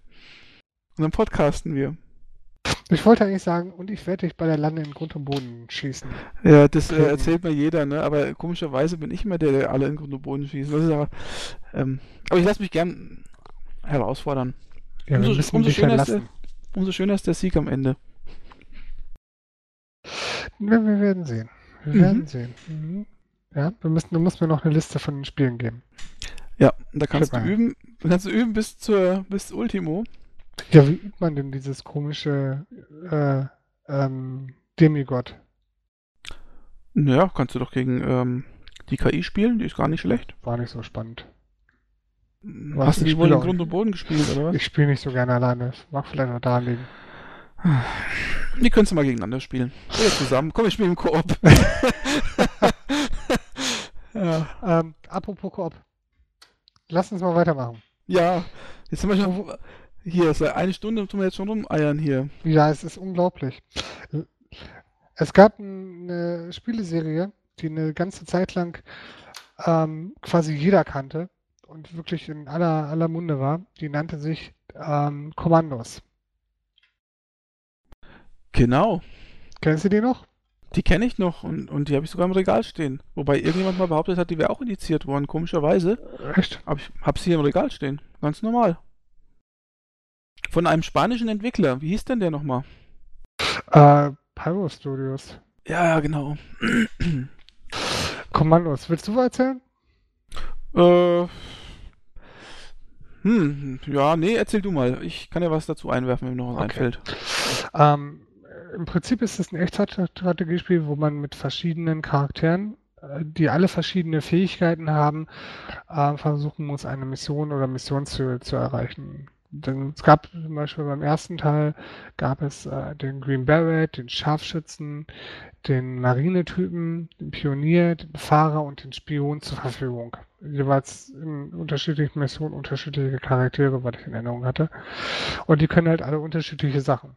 Und man muss halt geschickt die verschiedenen Fähigkeiten der verschiedenen Charaktere nutzen, um das Level zu bestehen. Und es ist halt kein Spiel gewesen, äh, wo man mit einer Hau drauf Taktik wahnsinnig erfolgreich gewesen ist, sondern es ist halt eher im Stile eines, auch wenn es ein paar Jahre später kam, äh, so Splinter Cell mäßig, ne? Schleichen, möglichst unauffällig, möglichst gucken, dass man äh, nicht irgendwie den ganzen Laden aufweckt, sondern möglichst schick durchgeht. Hm, ja, genau. Und was mich äh, eigentlich am meisten noch, was ich am meisten noch in Erinnerung habe, ist so, oder, am auffälligsten ist diese, dieser Blickwinkelmodus, ne, wo du genau gesehen hast, irgendwie mit so einem Kegel oder mit so einem Blickwinkelkegel, wohin die Wachen oder die Leute, die da rumlaufen, genau schauen in dem Moment. Genau, ich bin mir nicht ganz sicher, ob es wirklich immer ein Strategiespiel oder eigentlich ein Taktikspiel war. Ne? Es war zwar echt, Echtzeit, aber eigentlich äh, ging es primär darum zu überlegen, wie du wann was machst. Genau, also es war ein, eigentlich ein Taktikspiel, fast schon ein Knobelspiel. Ja. Also es, eigentlich geht's, eigentlich ist es völlig egal. Du hättest da auch da irgendwelche komischen Strichfiguren hinstellen können oder sonst irgendwas oder Bälle oder oder und die hätten halt auch da schauen müssen, dass sie halt durch diese Kegel durchkommen, durch diese Blickwinkelkegel. Ja, genau. Aber es war halt äh, grafisch echt geil. Es war ja vor so vorgerenderten Hintergründen, so Baldur's Gate mäßig, sag ich mal. Und ähm, also es war echt super schön anzuschauen und dann halt diese unterschiedlichen Charaktere, die alle was anderes konnten. Nee, also es war der erste Teil zumindest, der hat mich damals echt beeindruckt, den habe ich auch gern gespielt. Also Und die deutsche Version wurde nicht indiziert, sondern zensiert. Äh, wurde die NS-Symbolik ersetzt, um ein verbotenes Spiel zu vermeiden. ach so, also nicht äh, ach so, Nein, das jetzt- nicht gewalttechnisch, sondern es war schon ab 18, glaube ich. Ähm, äh, aber hier NS-Klammern und so rausgeschnitten. Ja, okay, das kann sein. Naja, das, aber das habe ich ganz normal irgendwie im Laden erstanden. Übrigens auch eine schöne Packung, ziemlich dick. Ja, das war damals auch gang, also damals tatsächlich sogar noch gang und gäbe. Wann kam das raus? Ähm, der erste Hm. Teil 98. Ja, damals gab es noch Anleitungen. Ja, ja, das ist schon richtig, aber die Packung ist trotzdem dicker als äh, Standardpackung. Also ist nicht so eine normale Eurobox, sondern es ist schon etwas dicker. Das wollte ich damit nur sagen. Okay. Ja, ich muss es ja sagen, weil wenn ich jetzt schon mal die Gelegenheit habe, meine Spielsammlung hier anzubringen, dann muss es auch einfach passieren. Ich habe meine ganze Spielesammlung mittlerweile nur noch im Keller. Ja, dann hättest du mal deinen Podcast in den Keller legen müssen. Nee, Aber das ist ja alles unter Wasser, hast du erzählt. Also insofern, eher nicht mehr. alles vernichtet. Ja, einiges. Lassen wir das. Ja, und äh, genau, Kommandos, dann gab es ja noch mehrere Teile von Kommandos, die sind aber, glaube ich, nicht mehr so ganz gut angekommen. Die kenne Also- ich auch gar nicht. Tatsächlich hat sich da spielerisch auch nicht so wahnsinnig viel getan. Das ganz einzig Nennenswerte war, dass es dann, oder war das in Desperados, wo es dann die Frau gab? Das Desperados gab es auch eine Frau, ja. Ja, dann war es wahrscheinlich sogar Desperados. Also tatsächlich hat sich, hat sich das Spiel nicht mehr so wahnsinnig viel erweitert, fand ich. Aber eine Frau gab es doch auch in Kommandos. Da war doch zwar noch die Spionin oder die die Leute da abgelenkt hat. Wie war denn das nochmal? Ja, aber das war nicht im ersten Teil. Im ersten Teil waren, meine ich, nur Männer. Äh, müsste jetzt die Packung hervor. Naja, egal, ist es ja wurscht. Ja, Ähm, genau. Aber, Aber aber tatsächlich hat sich das Spielprinzip nicht so wahnsinnig verändert. Und Aber- aber das- eigentlich Robin Hood? nicht. Desperados Robin Hood ist ja nicht mehr vom gleichen Entwickler, sondern ist ja von Spellbound. Mhm. Hat das das das Spiel gewusst? irgendwie besser gemacht? Nee, aber jetzt kommt der, jetzt kommt der Clou dabei. Spellbound ist der deutsche Entwickler. Und das sind die, jetzt kommt der Clou, die später Arcania Gothic 4 gemacht haben. Jetzt kommst du. Ja, bei Gothic kann ich mich nur daran erinnern, dass es, äh, äh, komme ich irgendwie im Sinne von Bug. Also Gothic 3 ja, aber Gothic 4 war ja, also eigentlich kein Gothic-Spiel mehr, hat nur noch den Namen Gothic getragen, mehr oder weniger. Auf jeden Fall die Leute, die quasi noch nie ein Rollenspiel vorgemacht haben, haben mal Gothic 4 gemacht. Äh, bestimmt fähige Leute, aber naja.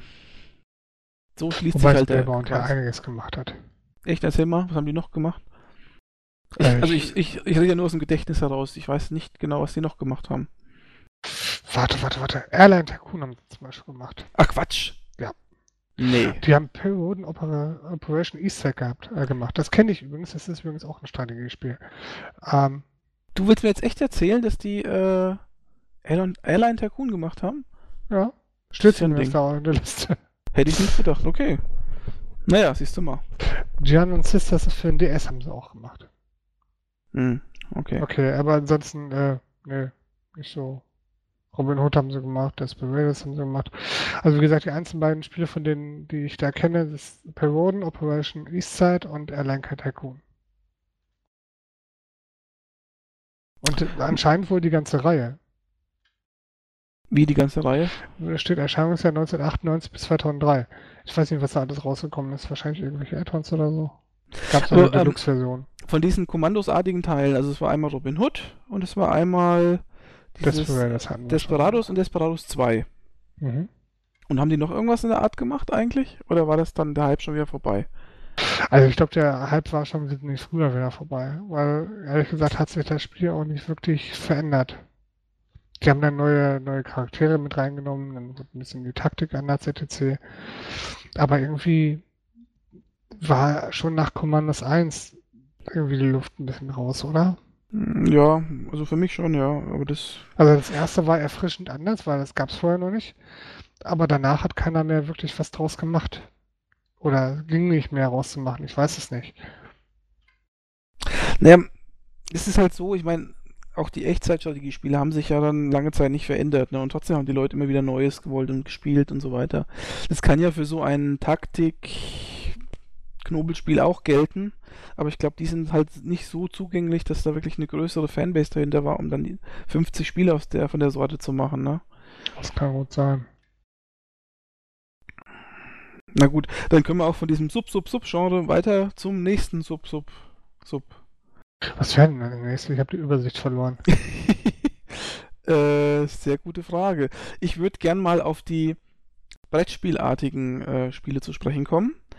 Denn da gibt es ja, gibt's ja auch einige, ähm, zumindest einige, die mir wichtig sind. Vielleicht gibt es auch einige, wo du sagst, die müssen unbedingt genannt werden. North and South. nee, ich möchte noch früher anfangen. Noch früher? Ja. Also das erste, also das allererste ist natürlich Risiko. Das gab es ja in äh, tausend Varianten auf dem PC, auf dem Amiga, auf jedem, auf jedem Computer und Konsole, die es überhaupt jemals gab. Aber ich muss sagen, ich habe immer sehr gerne Risiko gespielt und meine Lieblingsrisiko-Variante hieß Amber. Das wird wahrscheinlich kein Mensch kennen. Wird heutzutage am ehesten unter dem Titel Indie-Spiel fallen. Das habe ich mal für einen Amiga gekauft, für 20 Mark damals, äh, auch so eine Heft-CD, äh, Heftdiskette. Die klebte irgendwo so drauf und da stand halt Amber und ich dachte, was ist ein Amber? Und das sah aus wie Risiko. Und das habe ich am allerliebsten gespielt. Das war einer meiner Lieblingsgames. So. Aber das richtige, erste, risikoartige, ich sag mal, AAA-Titel war für einen War Defender of the Crown. Tada! Das war doch ähm, damals das Grafikreferenz hoch 3, oder? Das war. Das, Das habe ich da noch in Erinnerung als Grafikreferenz. Ja, da müsste ich jetzt, also ich, ich will nicht zu sehr ausschweifen, das wird jetzt nämlich sonst im Amiga-Podcast nochmal erwähnt, aber äh, das ist natürlich, also Defender of the Crown, also man kann spielerisch sagen, was man will, aber das war natürlich der Wahnsinn, ne? Also äh, grafisch, soundtechnisch, dann äh, halt dieser Risikoanteil, der mir eigentlich Spaß gemacht hat, auch wenn er nicht so komplex war. Das war das, das war das wahnsinnige Spiel 1987 oder wann kam das raus? Spätestens. Ne, 87, oder? 87. Ich leg mir auf 86. 86 schon. Ja. 86? Ja. Ganz sicher? Steht auf Wikipedia? Ja. Da siehst du mal, also 86, äh, das war natürlich äh, hier, das ist doch, das, also das war natürlich, das war das Hauptverkaufsargument für Amiga. Also, ähm, da muss ich mir jetzt mal in den Kopf fassen, ich muss jetzt mal wirklich was loswerden, was ich schon eigentlich letztes Mal bei dem Redakteurs-Podcast loswerden wollte. Ähm, schreibt doch der Winnie Forster, ne? Also Winnie Forster kann halten, was man will, das ist ein guter Konsolenmensch, sage ich mal, Videogames und so, schön gut. Aber Amiga-Themen bitte raushalten. Also äh, schreibt er doch, äh, ähm, oder die zehn wichtigsten Amiga-Spiele nennt er tatsächlich eins von Cinemaware, nämlich äh, Lords of the Rising Sun. Das ist sicherlich kein schlechtes Spiel, ne? aber das ist nicht das Entscheidende, nicht das bahnbrechende Spiel, was den Amiga vorwärts gebracht hat. Das, was den Amiga vorwärts gebracht hat, in dem Genre, Strategie, sag ich mal, war 86, 87 Defender of the Crown. Da kann ich doch nicht Defender of the Crown au- außen vor lassen und, und, und, und Lords of the Rising Sun da äh, reinbringen. Das interessiert doch kein Mensch. Darf ich dir mal kurz vom Herrn Lennart was vorlesen? Ja, lies mal vor. Viel Licht, viel Schatten. Defender of the Crown hat die beste Grafik, die ich bisher auf einem Heimcomputer gesehen habe. Dazu kommen einige starke Musikstücke und eine interessante Rahmenhandlung. Aber das Spiel selber, oh weh, da sieht es düster aus. Soll ich mal ganz ehrlich was sagen? Ähm, Ja, erzähl.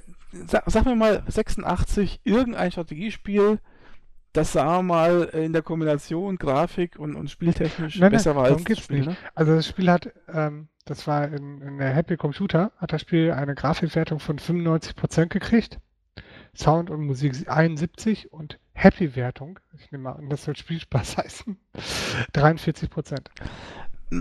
Sorry, kann ich, also es Also ist, ich halt, es ist halt ein Risikospiel gespielt, gewesen. Nee, es ist ein Risikospiel gewesen. Wenn du jetzt sagst, Risiko interessiert mich nicht, okay, verstehe ich. Dann macht es ja auch keinen Spaß. Aber wenn du sagst, ich spiele gerne, wenn ich heutzutage zum Beispiel, nimm dir mal, nimm dir mal Total War, äh, hier, Total War, na sag mal, äh, Medieval, Medieval 1 oder Shogun, äh, meinetwegen 1. Das waren auch Spiele, im Prinzip Brettspielumsetzungen, sage ich jetzt mal, wo du auch so einzelne Felder hattest und wo du halt die Figuren hin und her gezogen hast. Im Prinzip auch so eine Art Risiko. Wenn einem das nicht gefällt, dann wird man auch über Medieval sagen, es ist ein Scheißspiel. Aber, aber ähm, Defender of the Crown zur damaligen Zeit, muss man einfach sagen, da war auch das Spielprinzip nicht schlecht. Also man hat Ländereien erobert, man hat Soldaten rekrutiert, Ritter rekrutiert, Katapulte, ähm, hat dann für damalige Zeit üblich übrigens so Zwischensequenzen gehabt mit Kämpfen und, und, und, und Burgenmauern äh, einschießen und so weiter und so fort. Also das Gesamtpaket war ein richtig schönes Spiel. Also natürlich, äh, Präsentation war überragend. Das ist das überragende Merkmal davon gewesen. Aber es war deswegen noch lang kein schlechtes Spiel, gameplay-technisch gesehen. Und es war auf jeden Fall das bahnbrechendste Spiel damals. Und das muss halt auch erwähnt werden. So, das ist mein, meine äh, Ode an Defender of the Crown. Okay. Also ich habe es immer noch als Grafik, äh, Grafikspiel in Erinnerung. Aber Ja, äh, ich habe es ja, noch ja. nie gespielt gehabt. Aber ich habe halt nur die Testberichte damals gelesen. Auf jeden Fall Defender of the Crown. Und dann, ja, als nächstes hätte ich auch gesagt North and South. Auch ein risikoartiges Spiel, das aber gameplay-technisch, also was diesen Eroberungspart von äh, Ländereien angeht, noch, noch äh, zehnmal weniger komplex war als Defender of the Crown. Also man muss auch sagen, Ne? North and South ist mir fast peinlich. Aber ich habe es wirklich gerne gespielt. Ähm, es ist extrem anspruchslos, aber es war hübsch und animiert. Es hatte einen gewissen Humor. Es war ganz nett. Es hatte ein paar Zufallselemente und es hat verschiedene Genres zusammengemixt. Es hat Spaß gemacht. Also mir damals. Aber es mag vielleicht auch in meinem Alter gelegen haben. Ähm, naja, was Defender of äh, ähm, sorry, was North South natürlich ausgemacht hat, ist einfach, wie du schon sagst, die Präsentation. Ne, das war ja so eine äh, Umsetzung von einer Comicbuchvorlage aus Frankreich, glaube ich. Die, die Blue Boys, wie es hieß, oder keine Ahnung. Genau. Mhm. Ähm, und natürlich der Mehrspielermodus. Also das, ich habe das Spiel eigentlich nie, also jetzt, das ist, das ist jetzt wirklich mal ein Spiel, das eigentlich für dich wie auf den Leib geschneidert sein muss, denn das ist wirklich mal ein Spiel, das kann man einzeln solo gar nicht spielen, weil da ist es wirklich langweilig, ne, gegen die KI, das, das Kacke. Aber hier im Mehrspielermodus, ne, das war die Bombe, also war super. Da hast du äh, hier die Gefechte auf der, die, sag mal, die semi-taktischen Gefechte auf dieser Karte gemacht, wo du diese Brücken da einschießen konntest, wo dann die ganzen Pferde reingerattert sind. Und äh, ja, und dann halt diese Ländereien erobern, dann mit dem Zug, der dann dieses Geldsäcke da abgeladen hat und dann konnte man ja die überfallen und so. Genau. Und dann, Oder halt die Burg erobern, etc. ja, Es, es war halt echt, und der Indianer, der da irgendwie zufallsbasiert irgendwelche Ja. Einheiten ermordet hat oder so. Oder, oder das Schiff, das dann so immer, wenn du dann diese eine Länderei erobert hast, wo immer dieses Schiff aus, aus Übersee kam und dann ne, nochmal eine Einheit reingeschickt hat. Also es Oder- hatte auch einen taktischen Anspruch zwischendurch. Aber es war natürlich knuffig gemacht. Es war nicht, nicht tiefenschwer oder so, aber es hat echt Fun gemacht. Also ich habe es gerne gespielt. Ich auch. Ich muss ja ganz ehrlich sagen, wenn ich so sagen würde, äh, was sind deine Lieblings 20, 15, 20 Amiga-Spiele, wären North South mit Sicherheit dabei. Ja. Ich habe da nur gute Erinnerungen an das Spiel. Also wie gesagt, mir fast peinlich, weil es war teilweise echt billig irgendwie so im heutigen Kontext. Aber es war damals echt funny. Wobei ich damals auch schon die Jumpman-Anlagen auch nicht so gerne gespielt habe. Also das war der, der Ja. Part, der mir noch am wenigsten Spaß gemacht Die hat. waren auch weil schlecht zu steuern. Die waren, das hatte hakelig reagiert, es war sau schwer irgendwie, weil, ne, Steuerung echt zum Kotzen war. Ähm, aber die Kämpfe haben Spaß gemacht. Ja. Aber die waren auch, zum- also die Pferde zum Beispiel, wenn du, wenn du die mal losgelassen hast, die Kavallerie, die konntest du ja nicht mehr zurücksteuern. Nee, du konntest ja nur links und rechts, also hoch runter steuern. Und, und du konntest so, ähm, na, hier so die Zügel anziehen. Damit sie kurz stehen bleiben. Und dann musst du halt die ganze Zeit stehen bleiben. Und währenddessen hat der andere mit der Kanone schon aufgezogen hinten und dann richtig schön reingeballert. Und dann, und dann, wenn die dann über die Schlucht und du hast nicht genau diese Brücke äh, erwischt, ne? Du konntest ja auch so links und rechts daneben. Und dann sind die dann alle so äh, rein in, das, äh, in die Schlucht. Das war herrlich. Aber wenn du dann mit, den, mit der Kavallerie dann beim Gegner warst und bist dann durch die Infanterie und hast die da durchgesäbelt, das war so witzig. Weißt du das noch, Kai? Das war super, ja, oder? ja, das, ich, ich fand das Spiel toll. Also, du- also man merkt jetzt hier, die kindliche Dings kommt aus mir raus. Das war, also, das war eine schöne Sache. So mit dem Kumpel zusammen und dann hier, los geht's. Und der eine musste mit Joystick spielen, das weiß ich noch, und der andere hat mit der Tastatur rumgeeiert. Das war natürlich nicht so schön. Ich weiß gar nicht, ob wir mit zwei Joysticks gespielt haben. Ja, ja, na gut. Äh, aber es gibt ja noch, ich sag mal, anspruchsvollere Spiele, die eigentlich so auf Brettspielvarianten basieren. Ich habe es ja vorhin schon kurz angesprochen. Ähm, Total War. Also, äh, Total War ist ja mittlerweile eine riesige Serie. Keine Ahnung, wie viel gibt es da mittlerweile mit Add-ons? Wahrscheinlich so zehn Teile oder so. Ähm, aber ursprünglich basiert ja alles auf einem Brettspiel namens Shogun, welches ich, lieber Kai, tatsächlich auch besitze. Ich glaube, ich komme eine Woche vorher und wir spielen mal deine ganzen Brettspiele durch.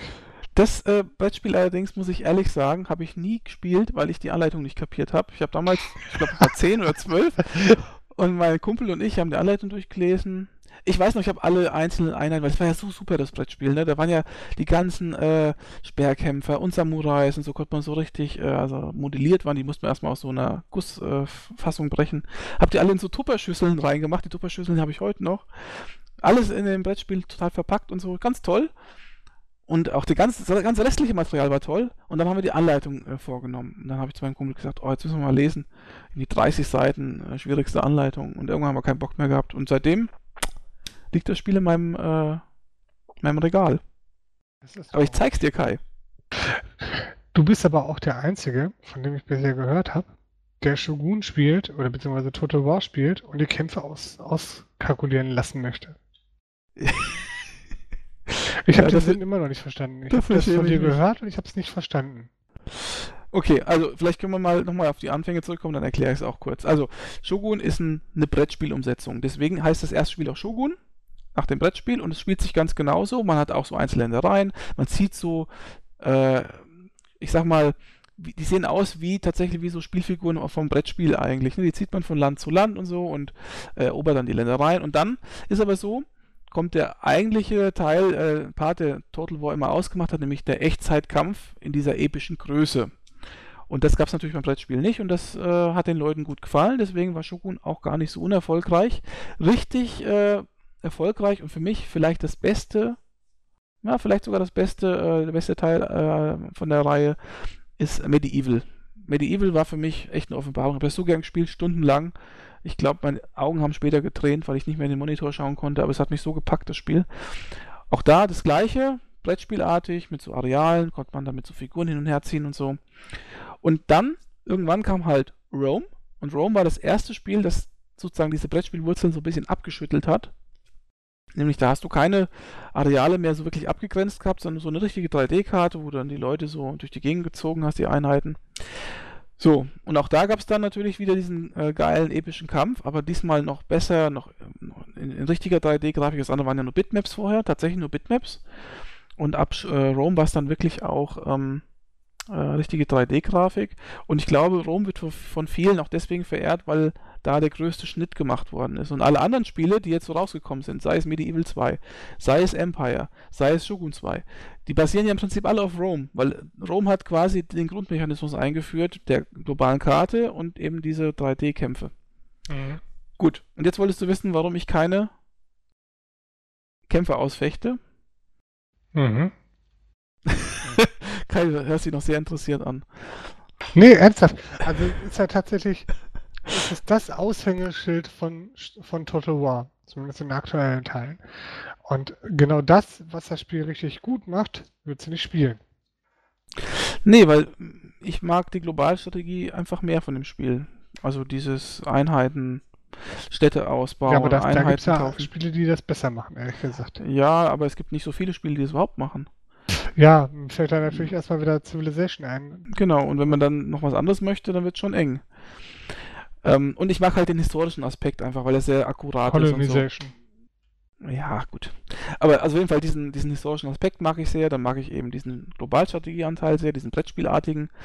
Und die Kämpfe, jetzt ist das Problem bei mir, ähm, ich, also ich verstehe jeden, der jetzt die Hände über den Kopf zusammenschlägt, aber ehrlich gesagt, mir dauert das zu lang. Ich möchte ich möchte halt gern diesen Kartenanteil spielen, diesen Globalanteil. Und die Kämpfe dazwischen, die, die tun mich immer nur dabei behindern, weiterzumachen, weil ich möchte gerne meine Einheit durch die Gegend ziehen und ich möchte gerne die nächste Stadt erobern und was erforschen und dies und jenes und diese Kämpfe dazwischen, das dauert mir alles einfach zu lang und deswegen lasse ich die einfach ausfechten.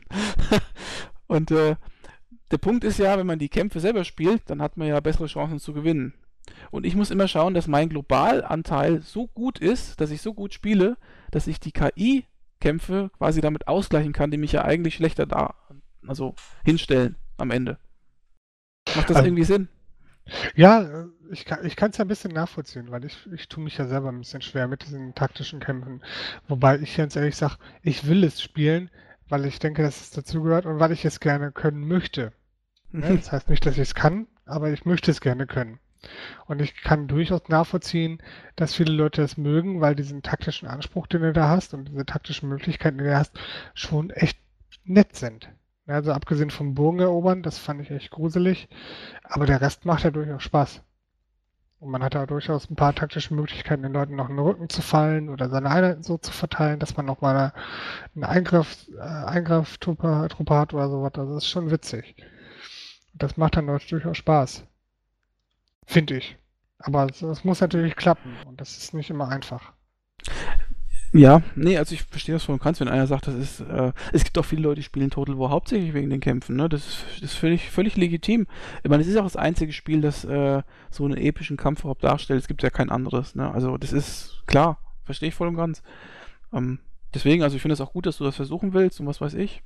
Aber für mich persönlich ist halt, ist es halt nicht so relevant. Aber das, das stehe ich wahrscheinlich äh, eins zu einer Million Leute, äh, die so eine Meinung haben wahrscheinlich. Ja, ich stehe dazu. Ich kann es ja wie gesagt auch verstehen, weil das ist ja echt nicht ohne. Ja, das ist halt. Ähm, Komm, wo wir gerade dabei sind, ich, ich würde gerne können, aber ich kann nicht. Ne? Ähm, da gibt es eine Firma, die total geile Spiele herstellt, die mir theoretisch vielleicht auch alle total gut gefallen könnten, aber wo ich einfach zu blöd bin, die, die vernünftig spielen zu können. Das finde ich jetzt total paradox, was du da erzählst. Ja, das passt auch super. ich rede nämlich gerade von Paradox Interactive.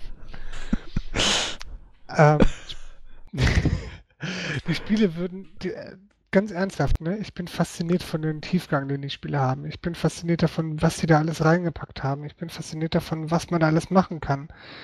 Und jedes Mal, wenn ich es versuche, fange ich, bin ich mal kurz vom Heulen, weil ich, ich, ich kann es nicht. Ich, ich raff es nicht. Ich bin zu doof dafür. Das ist mir zu viel, zu umständlich, zu einsteigerfeindlich und alles drum dran. Aber ich würde es so gerne spielen. Und ich kenne auch ein paar Leute, die spielen es auch total gerne und die können es auch total gut. Ich gehöre leider nicht dazu. Traurig. Ja, ich muss sagen, ich kann das mehr als gut nachvollziehen. Ich verstehe das irgendwie auch nicht. Ich bin so ein Strategiespieler. Ich meine, wir machen nicht umsonst Podcasts, drei Stück zu Strategiespielen. Wenn wir keine Strategiespiele spielen würden, wer sonst, ne? Aber es ist wahnsinnig. Ich komme in die Spiele auch nicht rein. Ich begreife die nicht. Also, Also ist, der Anfang geht ja dann teilweise noch, ne? Ich hatte mal einen Kollegen, der hat mich dann in Hearts of Iron 2 irgendwie ein bisschen eingearbeitet. Also A habe ich nach, nach einer Woche irgendwie die Hälfte von dem, was er mir erzählt hat, wieder vergessen und dann habe ich wieder nicht mehr gewusst, was ich überhaupt machen soll. Ähm, aber die Spiele, die, die faszinieren da durchaus, ne? Also die haben eine, einen solchen Tiefgang und eine solche Entscheidungsfreiheit, da kann auch ein Civilization nicht mithalten. Ähm, um mal kurz zusammenzufassen, die Spiele von denen haben immer einen begrenzten historischen Zeitrahmen und man steuert quasi die Geschicke von dem Land, was man sich ausgewählt hat, ähnlich wie man aus Civilization kennt, nur in einem wesentlich tiefgreiferen Rahmen. Man steuert die Truppenbewegung, man steuert die Forschung von einzelnen Punkten, man steuert die, äh, welche Generäle man sich nimmt, an welchen Truppen die man hängt, man steuert die Nachschubwege, man steuert wirklich jeden Dreck. Das macht das Spiel unheimlich komplex. Und ich, ich glaube ehrlich, wenn man da einmal durchgeblickt ist, dann kann man wahrscheinlich selber zum General werden oder so. Also wahrscheinlich kriegt man, wenn man das durchgespielt hat, wird automatisch an den Server mitgeteilt und man kriegt dann einen Anruf von der Bundeswehr, von der NSA oder so. Keine Ahnung. Wahrscheinlich kriegst du den Orden aus, äh, ausgehändigt, verlegt. Kann gut sein. Ihre Spielzüge haben uns geholfen, den Krieg zu gewinnen. Dankeschön. ja, genau. Also ganz ernsthaft, ich, ich glaube durchaus, dass das Spiel einen, einen gewissen Realismus innehat, ähm, der so stark ist, dass es nicht mehr kein, kein echtes Spiel mehr ist, sondern eher in Richtung Simulation geht. Aber ich würde es wahnsinnig gerne können. Ich auch. Also gerade Europa Universalis, weil das ist halt wieder so ein äh, historisches Szenario. Das äh, wäre natürlich meins. Gibt es ja, jetzt auch oder den nächsten vierten Teil, ne? ne? Oder das ja. Hm. Das gab es ja letztens auch wieder im Angebot, aber Das habe ich sogar. Ich habe sogar versucht zu spielen, aber bin zu blöd. Ich Hast du den zweiten Teil schon ausprobiert? Vielleicht ist der ja, einfacher. ja. Ne, den habe ich ja. Den habe ich gekauft. Ich Monat für, keine Ahnung, 20 Euro äh, hier Steam Key gekauft und dachte mir, naja, das probierst du jetzt mal aus, da kannst du nichts falsch machen. Man könnte natürlich auch sagen, die haben nur 5% der Funktionen, die sie angepriesen haben, implementiert, weil die Leute nach zwei Stunden sowieso aufhören, das Spiel zu spielen und sowieso nicht dahin kommen. Ha? Ja. Aber ich denke mal, man muss einfach mal sich irgendein Let's Play oder sowas anschauen von irgendjemandem. Oder der Rippi, der bestimmt heute wieder zuhört, der hat mir ja mal versprochen, Europa Universalis mir zu erklären. Vielleicht Ja, dann bitte, wenn ich dabei bin. Oder wir machen das zu dritt. in der LAN-Party. Ja. Die anderen, spiel, die anderen spielen Ego-Shooter, wir machen Europa Universalis. ja, nee, also, Aber Aber ich glaub- muss halt ernsthaft sagen, eine Hut ab vor dem, vor dem Publisher, ne? Also der, der bringt ja nur solches Zeug raus. Und Mhm. äh, es scheint sich auch zu verkaufen. Also die scheinen ja tatsächlich Geld damit zu verdienen. Und die scheinen auch echt vorbildlich zu sein, was das Handling mit den Kundenwünschen angeht. Also zumindest höre ich eigentlich von den Leuten, die es können, nie was Negatives. Oder selten. ich denke mal, die Spiele kosten nicht viel in der Entwicklung, behaupte ich jetzt einfach mal so. Ähm, und der Kundenkreis, der ist halt sehr, ich sag mal, der ist zwar überschaubar, aber der ist wahrscheinlich sehr, also äh, Anhänger, also das sind halt richtige Anhänger, die, die einfach wahrscheinlich jedes Spiel dieser Art kaufen. Ich glaube ja auch, dass wenn du ein Sp Spiel von diesen Spielen beherrschst, dann beherrschst du wahrscheinlich auch die anderen problemlos. Die werden sich nicht so viel äh, unterscheiden. Aber ja, die Hürde ist halt erstmal, das weit zu kommen, ne? Ja, die sind natürlich wirklich nicht schwer zu entwickeln. Also zumindest das Grafische ist ja sehr, ähm, ne? Genau. schlicht gehalten.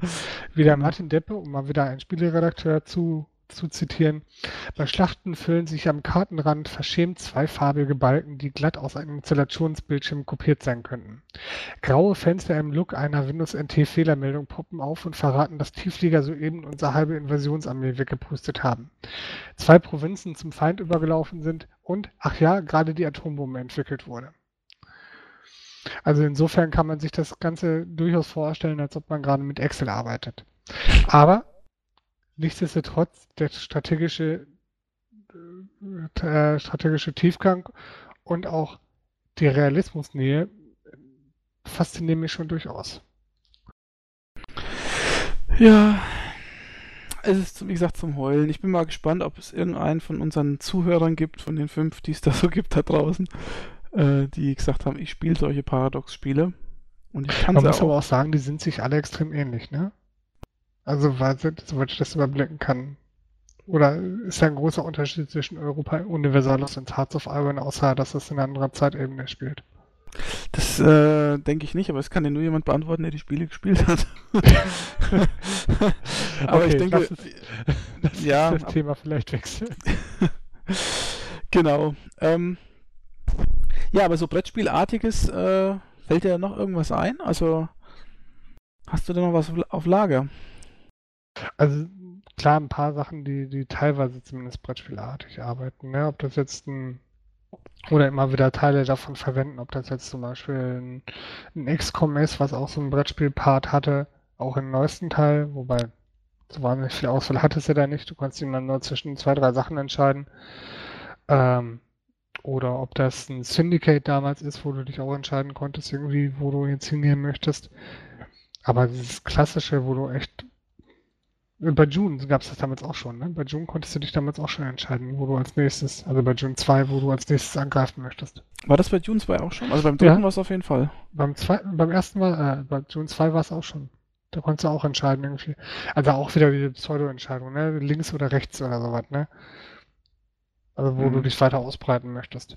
Hm. Aber das gab es damals auch schon. Na gut, also ja, aber das ist natürlich, also das ist.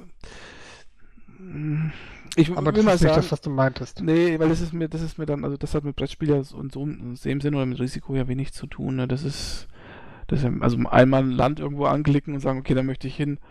Das ist mir dann doch ein bisschen zu wenig für die Kategorie. Das stimmt. Naja, okay. Ähm, also dann hätten wir ja so ein paar Kategorien eigentlich nochmal äh, abgehandelt. Ich hätte aber noch so einzelne Spiele. Also ich weiß jetzt nicht, hast du Kai noch irgendeine Subkategorie, wo du sagst, die muss jetzt auf jeden Fall hier noch äh, erwähnt werden? Oder wollen wir einfach mal so Einzelspiele reinwerfen in die Runde? Ja, wir können gleich mal einzelne Spiele reinwerfen. Dann kommen wir aber bestimmt auch noch mal auf ein paar Subkategorien. Okay. Willst du anfangen? Erst wenn ich weiß, wie das Spiel heißt, weil ich gerade im Kopf habe. Okay, dann fange ich an. also, ich muss ein Spiel nennen. Mm, Das ist einer meiner absoluten Lieblingsspiele der damaligen Zeit. Ich äh, habe es tatsächlich zum allerersten Mal auf dem Atari ST wieder meines Onkels damals gesehen und äh, als ich es zum ersten Mal gesehen habe, das hat mich total umgehauen. Das äh, war nicht nur grafisch äh, eine Augenweide, sondern auch der Sound, die Musik, die war total, also die Musik, die war von Jochen Hippel damals äh, und das Spiel ist von Starbite entwickelt worden und das Spiel heißt Rings of Medusa. Ähm, es gab noch einen Nachfolger, der hieß Return of Medusa, den habe ich aber nicht wirklich gespielt, der war auch schlecht. Also da gab es auch so einen Dungeon Master, Dungeon Crawler Anteil, der hat mich überhaupt nicht äh, fasziniert. Aber Rings of Medusa, also das Original, ähm, ist im Prinzip ein Echtzeitstrategiespiel. Man bewegt sich als Figur auf einer Karte einer Fantasy-Welt. Die Karte ist sehr schön gezeichnet, also sieht wunderbar aus, also wie so eine britische Insel fast, möchte ich sagen. Und auf der Karte verteilt es überall Burgen und, und so Städte und so weiter. Und man tut halt in Echtzeit im Prinzip sein. Ne, so ganz Echtzeit ist es nicht, aber sobald man anfängt, die Figur zu bewegen, läuft auch die Zeit ab. Oder läuft es auch ab, wenn man die Figur nicht bewegt, weiß ich nicht mehr genau.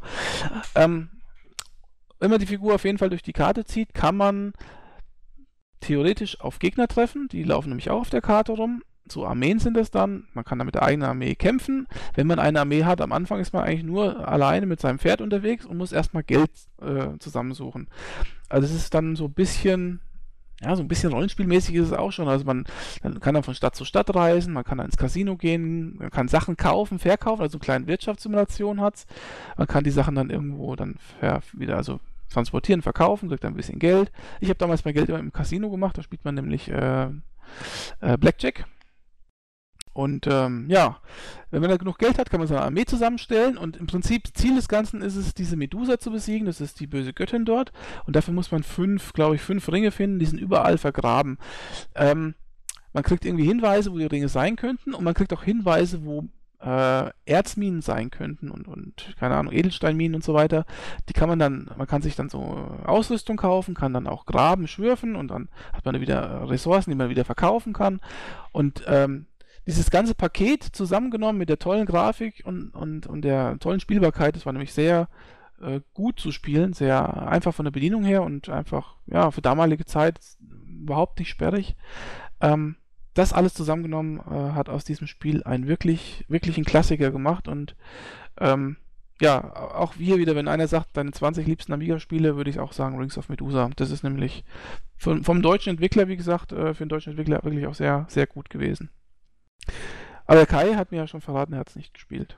Nee, leider nicht, deswegen hatte, konnte ich jetzt auch nicht so wahnsinnig viel mitreden. Aber du hast wenigstens zugehört. Ja, habe ich, habe ich, habe ich. Rings of Medusa. Tolles Spiel. Was, was mir noch einfällt, ich habe es auch gerade gefunden, was ich mich gesucht habe, und zwar hat das seine Wurzeln zu einem Spiel, was ich auch noch erwähnen wollte, weil ich das in der C64-Zeit unheimlich gerne gespielt habe. Das ist Archon. Ich weiß nicht, ob dir das was sagt. Das ist doch, ein- das ist doch ein Schachspiel. Jein. Es ist eine Mischung aus, aus Schach und Beat'em Up, beziehungsweise Action und, und äh, halt überhaupt kein Schach. Es, es sieht aus wie auf einem Schachbrett. Es hat auf jeder Seite verschiedenfarbige Figuren. Aber die Figuren haben halt alle unterschiedliche Fähigkeiten oder andere Fähigkeiten. Es ist jetzt keine Verhältnis zum Schach, sondern es ist so Vermischung von zwei Genres. Wenn die Figuren aufeinandertreffen, müssen die gegeneinander kämpfen und jeder hat bestimmte Fähigkeiten. Die eine kann Zaubersprüche schließen, die andere kann sonst irgendwas machen. Ähm, das Spielprinzip hat damals unheimlich Spaß gemacht, hatte durchaus auch was mit Taktik zu tun, beziehungsweise mit Strategie, wie man sich wohin bewegt, etc., welche Figur gegen welche Figur stark ist. Deswegen erwähne ich es jetzt auch. Und es gibt quasi ein, ein Nachfolger in Anführungsstrichen, der zumindest auf, auf diesen Geist von Archon aufbaut, der ist leider extrem unbekannt. Ich kenne nicht so wahnsinnig viele Leute, die das Spiel überhaupt kennen. Das nennt sich Warfare Unleashed. Warfare Unleashed ist ein Konsolenspiel, das ist seinerzeit für die PlayStation 2 und für die erste Xbox rausgekommen. Ähm, was auch auf ein Hexagon-Spiel, äh, was auf ein Hexagon-Feld spielt, wo man verschiedene Länder einnehmen kann und wenn man aufeinander tritt, trifft, hat man quasi ein Beat'em Up mit zwei verschiedenen Figuren. Also funktioniert ähnlich wie Archon. Ähm, gibt stärkere Figuren, schwächere Figuren, das heißt, die Kämpfe sind nicht aus, unbedingt ausbalanciert. Man kann trotzdem mit viel Geschick dann noch gewinnen, wenn man einen schlechten Gegner hat. Ähm, aber es hat auch viel mit Strategie zu tun, welche Figur man wo hinsetzt, welche Figur gegen welche Figur stark ist, etc. Ähm, das ist aber auch ein Genre oder eine Mischung, die ich sonst auch gar nicht kenne. Also, das ist ganz witzig gemacht. Und leider war, wie gesagt, Wer von Leashed auch nicht so wahnsinnig erfolgreich. Das kenne ich auch ehrlich gesagt überhaupt nicht, noch nie gehört. Ist, ich habe das damals ähm, beim Bekannten, ich war damals auf so einem ähm, Videospielforum, ähm, auf so einer Sp auf, auf Spieletreff, wenn man so nennen möchte. Nextgame, wenn das jemand kennt, dieses Forum. Ähm, und da hatte ich das mit einem da gespielt. Der hat mir das gezeigt. Dann hatte ich mir später auch noch geholt für Xbox. Und das war äh, ein sehr spaßiges Spiel. Gerade zu zweit war es sehr, sehr lustig. Also kombiniert halt Strategie mit Kampf. Hm. Sehr witziges Spielprinzip. Und es sah gut aus. Das auch noch. Ja, das ist für die Xbox, ne? Also nicht schon eins. also, wenn du jetzt hier Archon ins Feld führst, könnte man natürlich auch Battle Chess sagen oder so. Ja, wobei Battle Chess ist ja wirklich nur Schach, nur in hübsch. Ja, mit geilen Kampfanimationen, ne? Ja, ich, ich erinnere mich, wie ich irgendwie gegrinst habe, als ich als, als kleiner Steppke und der eine den anderen in die Eier getreten hat. Das war ja, glaube ich, auch indiziert, ne? Ja, ich bin mir ziemlich sicher, deswegen habe ich es wahrscheinlich auch gehabt. okay. Also okay. es war ja brutal, die haben den Köpfe abgeschlagen und alles. Ja, Ja, ist ja der Kopf irgendwie noch ein paar Meter weitergerollt oder so. Kennst du eigentlich Barbarian? Das war auf jeden Fall indiziert und ich fand es nicht mal wirklich witzig. Echt. Ich finde das total geil, wo der Gnome den Kopf immer weggekickt hat. Ja, aber ich, ich konnte dem Spiel damals schon nichts abgewinnen, ehrlich gesagt. Das war doch ein Beat'em Up, das ist doch dein Genre. Echt? Ja, klar. Es war kein Beat'em Up, es war ja so ein Sidescroller-Prügler-mäßig, oder? Nee, Was? nee, das Also war kein Scroller. Nee, nee, nee, nee. Ich glaub, das, es kann natürlich sein, dass du vielleicht Barbarian mit dem anderen Barbarian verwechselst. Es gab ja einen von Palace Software und einen von. Ich meine, bei Sega war das irgendwie. Nee, nix Sega. Nee, nee, das war von. Eins war von Palace und das ist. Und eins war von Acclaim oder was weiß Aber ich. war nicht eins für, nur für Sega-Konsolen rausgekommen? Nein. Das war im Prinzip ein Beat'em Up. Du hast so eine Art Conan gespielt, ne, so ein Barbar halt, der hat ein Schwert in der Hand gehabt und auf der anderen Seite war halt der andere. Und im Prinzip ist es ein Beat'em Up, weil man hat halt, wie bei einem ganz normalen Beat'em Up, ein Fenster gehabt und hat sich dann halt behagt. Nur, dass du halt statt mit Fäusten mit Schwertern gekämpft hast. Ja, und der, und der Witz bei der Sache war, und deswegen ist es auch indiziert worden, dass man halt einen Move machen konnte, der nämlich ein Kopfabhacker war. Da konntest du dich einmal so um die eigene Achse drehen und zack, Sch- Schwert. Und dann hast du den Kopf abgehackt, dann flog der so weg. Recht hübsch, ich sag mal, witzig animiert. Und dann kam halt so ein Gnom, ne? Hat dann die Leiche mitgenommen und wenn der Kopf dazwischen lag, hat er den Kopf noch weggekickt aus dem Bildschirm. Tja. Gut, aber das ist nicht Thema. Das, also das ist kein Strategiespiel, ne? Logischerweise.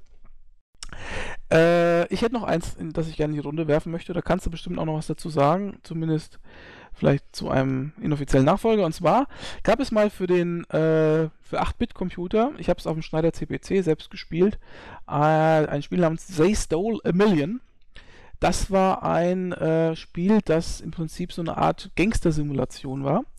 Man äh, hatte, es waren verschiedene Levels, man hatte ein, äh, einen Auftrag, nämlich ein bestimmtes Gebäude auszuräumen, also einzubrechen und die äh, Sachen da einzuentwenden und musste dafür sich ein Team zusammenstellen und äh, dann so eine Art Planungsphase machen und so weiter und dann eben versuchen, möglichst unbehelligt mit möglichst viel Beute wieder rauszukommen. Das Team, so ähnlich wie bei Jack the La äh, Alliance, war eigentlich so, dass man äh, dass die unterschiedlich gekostet haben und auch unterschiedlich viel von der Beute wollten und so weiter. Und man musste halt immer genug Geld haben, um dann äh, irgendwie die Leute anzuheuern und keine Ahnung, irgendwie Ausrüstung zu kaufen, was weiß ich, was da damals alles möglich war. Ähm, aber unterm Strich muss ich sagen, war ein sehr schönes Spiel. Ähm, kam auch so 87 raus, also ja. Ist mir noch sehr gut in Erinnerung. Das sagt mir aber nicht wirklich, hat er gesagt. Hm. Tut mir leid. Macht nichts, du bist halt noch zu jung dafür. Das ist schön zu hören. Na gut, dann haben wir das ja auch geklärt. Okay, ähm, mir fällt jetzt gerade übrigens noch Pizza Connection ein. Hat zwar nichts mit dem Podcast heute zu tun, aber ist auch eine Wirtschaftssimulation gewesen, mit der man Restaurantkette um und Pizza belegen konnte. Hm, Man konnte auch eigene Pizzas kreieren. genau. Mm, ja. Ach ja, genau. Und dann fällt mir noch ein Spiel ein, das muss auch unbedingt genannt werden. Und zwar für den Amiga. Wer meine Videos kennt, der wird immer am Anfang eine Art Intro sehen. Und das Intro, das geht so.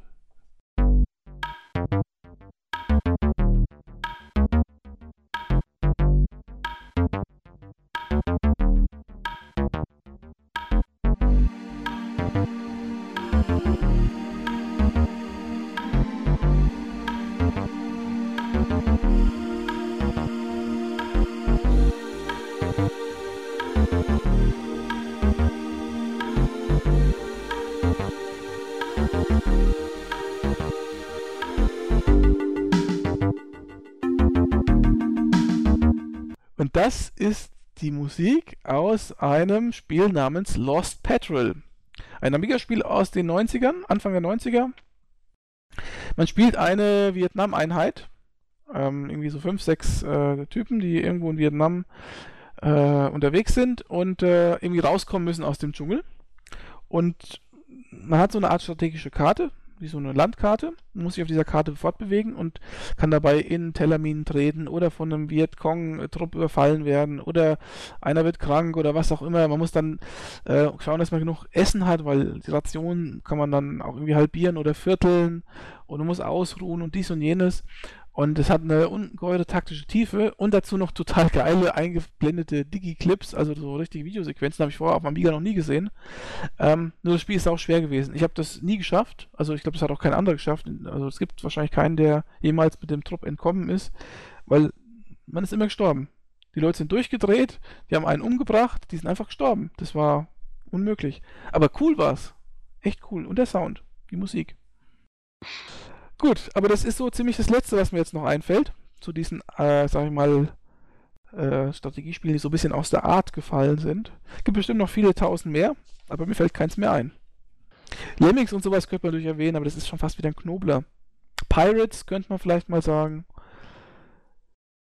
Wir ich, ich weiß auch schon gar nicht mehr, was wir alles schon genannt haben letzten zwei Podcasts und was wir vielleicht vergessen haben. ne? Wir hatten ja ein paar, äh, ein paar Anmerkungen auch bei Games Global. Da hatten wir zum Beispiel ähm, Oldtimer hatten wir nicht ausgiebig genug genannt. Wobei das wirklich ein ganz nettes Spiel war. Ähm, und wir hatten bestimmt auch, wir, ach, wir haben bestimmt ganz viel vergessen. Das hatten wir auch schon gesagt, irgendwie, dass wir keinen Anspruch auf Vollständigkeit erheben.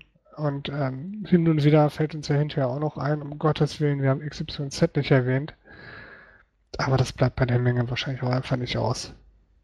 Ja, es ist auch mal schwierig zu sagen, ist das überhaupt noch ein Strategiespiel oder nicht. Also wie gesagt, bei diesen ganzen Knobelspielen, das ist für mich ein Knobelspiel, das fällt schon nicht mehr unter die Kategorie. Ja, genauso wie man auch, ich weiß, ob man sowas wie jetzt Magic zum Beispiel nennen könnte. Ne? Magic the Gathering. Mhm. Das könnte eigentlich auch noch da reinpassen. Es gab übrigens von, von Max Design mal ein Spiel namens Burn Time. Das war auch so ein Ro- Rollenspiel-Strategie-Mix. Kennt aber wahrscheinlich auch kein Mensch mehr. Nee, sagt mir überhaupt nichts. Aber ich war Na gut. f- froh und stolz, dass ich mal ein Spiel kannte, was du nicht kennst.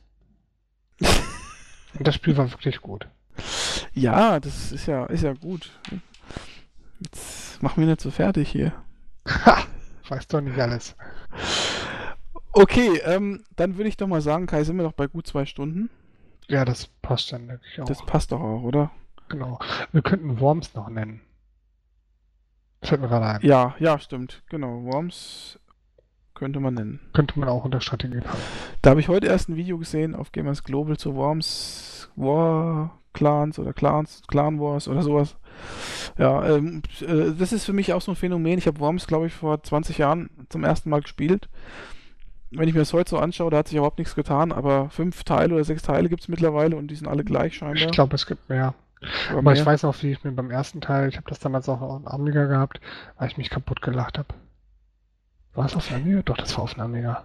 Ich habe es auf dem PC gespielt. Ich glaube, ich habe es auf dem Amiga gespielt. Aber diese, diese Videosequenzen, die waren einfach der Hammer. Aber ist das nicht interessant, dass die Teil für Teil rausbringen und das ist immer das gleiche Spiel? Und das interessiert scheinbar keinen? Also das Ich habe irgendwie. keine Ahnung, was sich daran getan hat, ehrlich gesagt. Also es sieht jetzt ein bisschen hübscher aus, ja. Aber ansonsten, Na gut. Also glaub, dann da- äh, würde ich sagen, beschließen wir hiermit den dritten Podcast. Ich fand den heute ein bisschen fluffiger als die letzten Male. Haben uns einfach ein bisschen mehr Zeit für Späßchen gelassen, haben es lockerer gemacht. Ja, wir hatten ja auch heute auch äh, gewusst oder bewusst, dass wir heute gar nicht mehr so viel volle Brust haben. Dafür sind aber zwei Stunden schon wieder ganz ordentlich. Ja, das ist aber okay. Und ähm, jetzt müssen wir uns mal überlegen, was wir beim nächsten Podcast machen. Da gibt es noch mal endlich was Frisches wieder, was. Oh Was? ja, ich habe so viel, was ich loswerden muss. Oh Gott. ich habe Angst. Zu Recht. Okay, also Kai, wenn es dir recht ist, ich meine, es ist ja im Prinzip dein Thema, aber wenn es dir recht ist, würde ich damit den Podcast gerne beschließen. Lass uns, lass uns den beschließen. Ja, beschließen ist gut. Gut, dann, äh, liebe Hörer, vielen Dank für eure Aufmerksamkeit. Ich hoffe, die drei Teile haben euch gefallen. Es war jetzt wirklich episch, sage ich mal. Das waren ja insgesamt fast zehn Stunden. Naja, gut, nicht ganz, aber waren schon einige Stunden. Und äh, dass ihr uns immer noch gewogen seid, das gefällt mir wirklich gut. Ich bin stolz auf euch und auf uns und auf alles. Ja, hat mir wieder Spaß gemacht. Mir auch, Kai. Nächstes, nächstes, nächstes Mal mit aktuellem. Genau. Gucken wir mal, was da so ansteht. Und, Eigentlich und steht ganz schon bald an. live.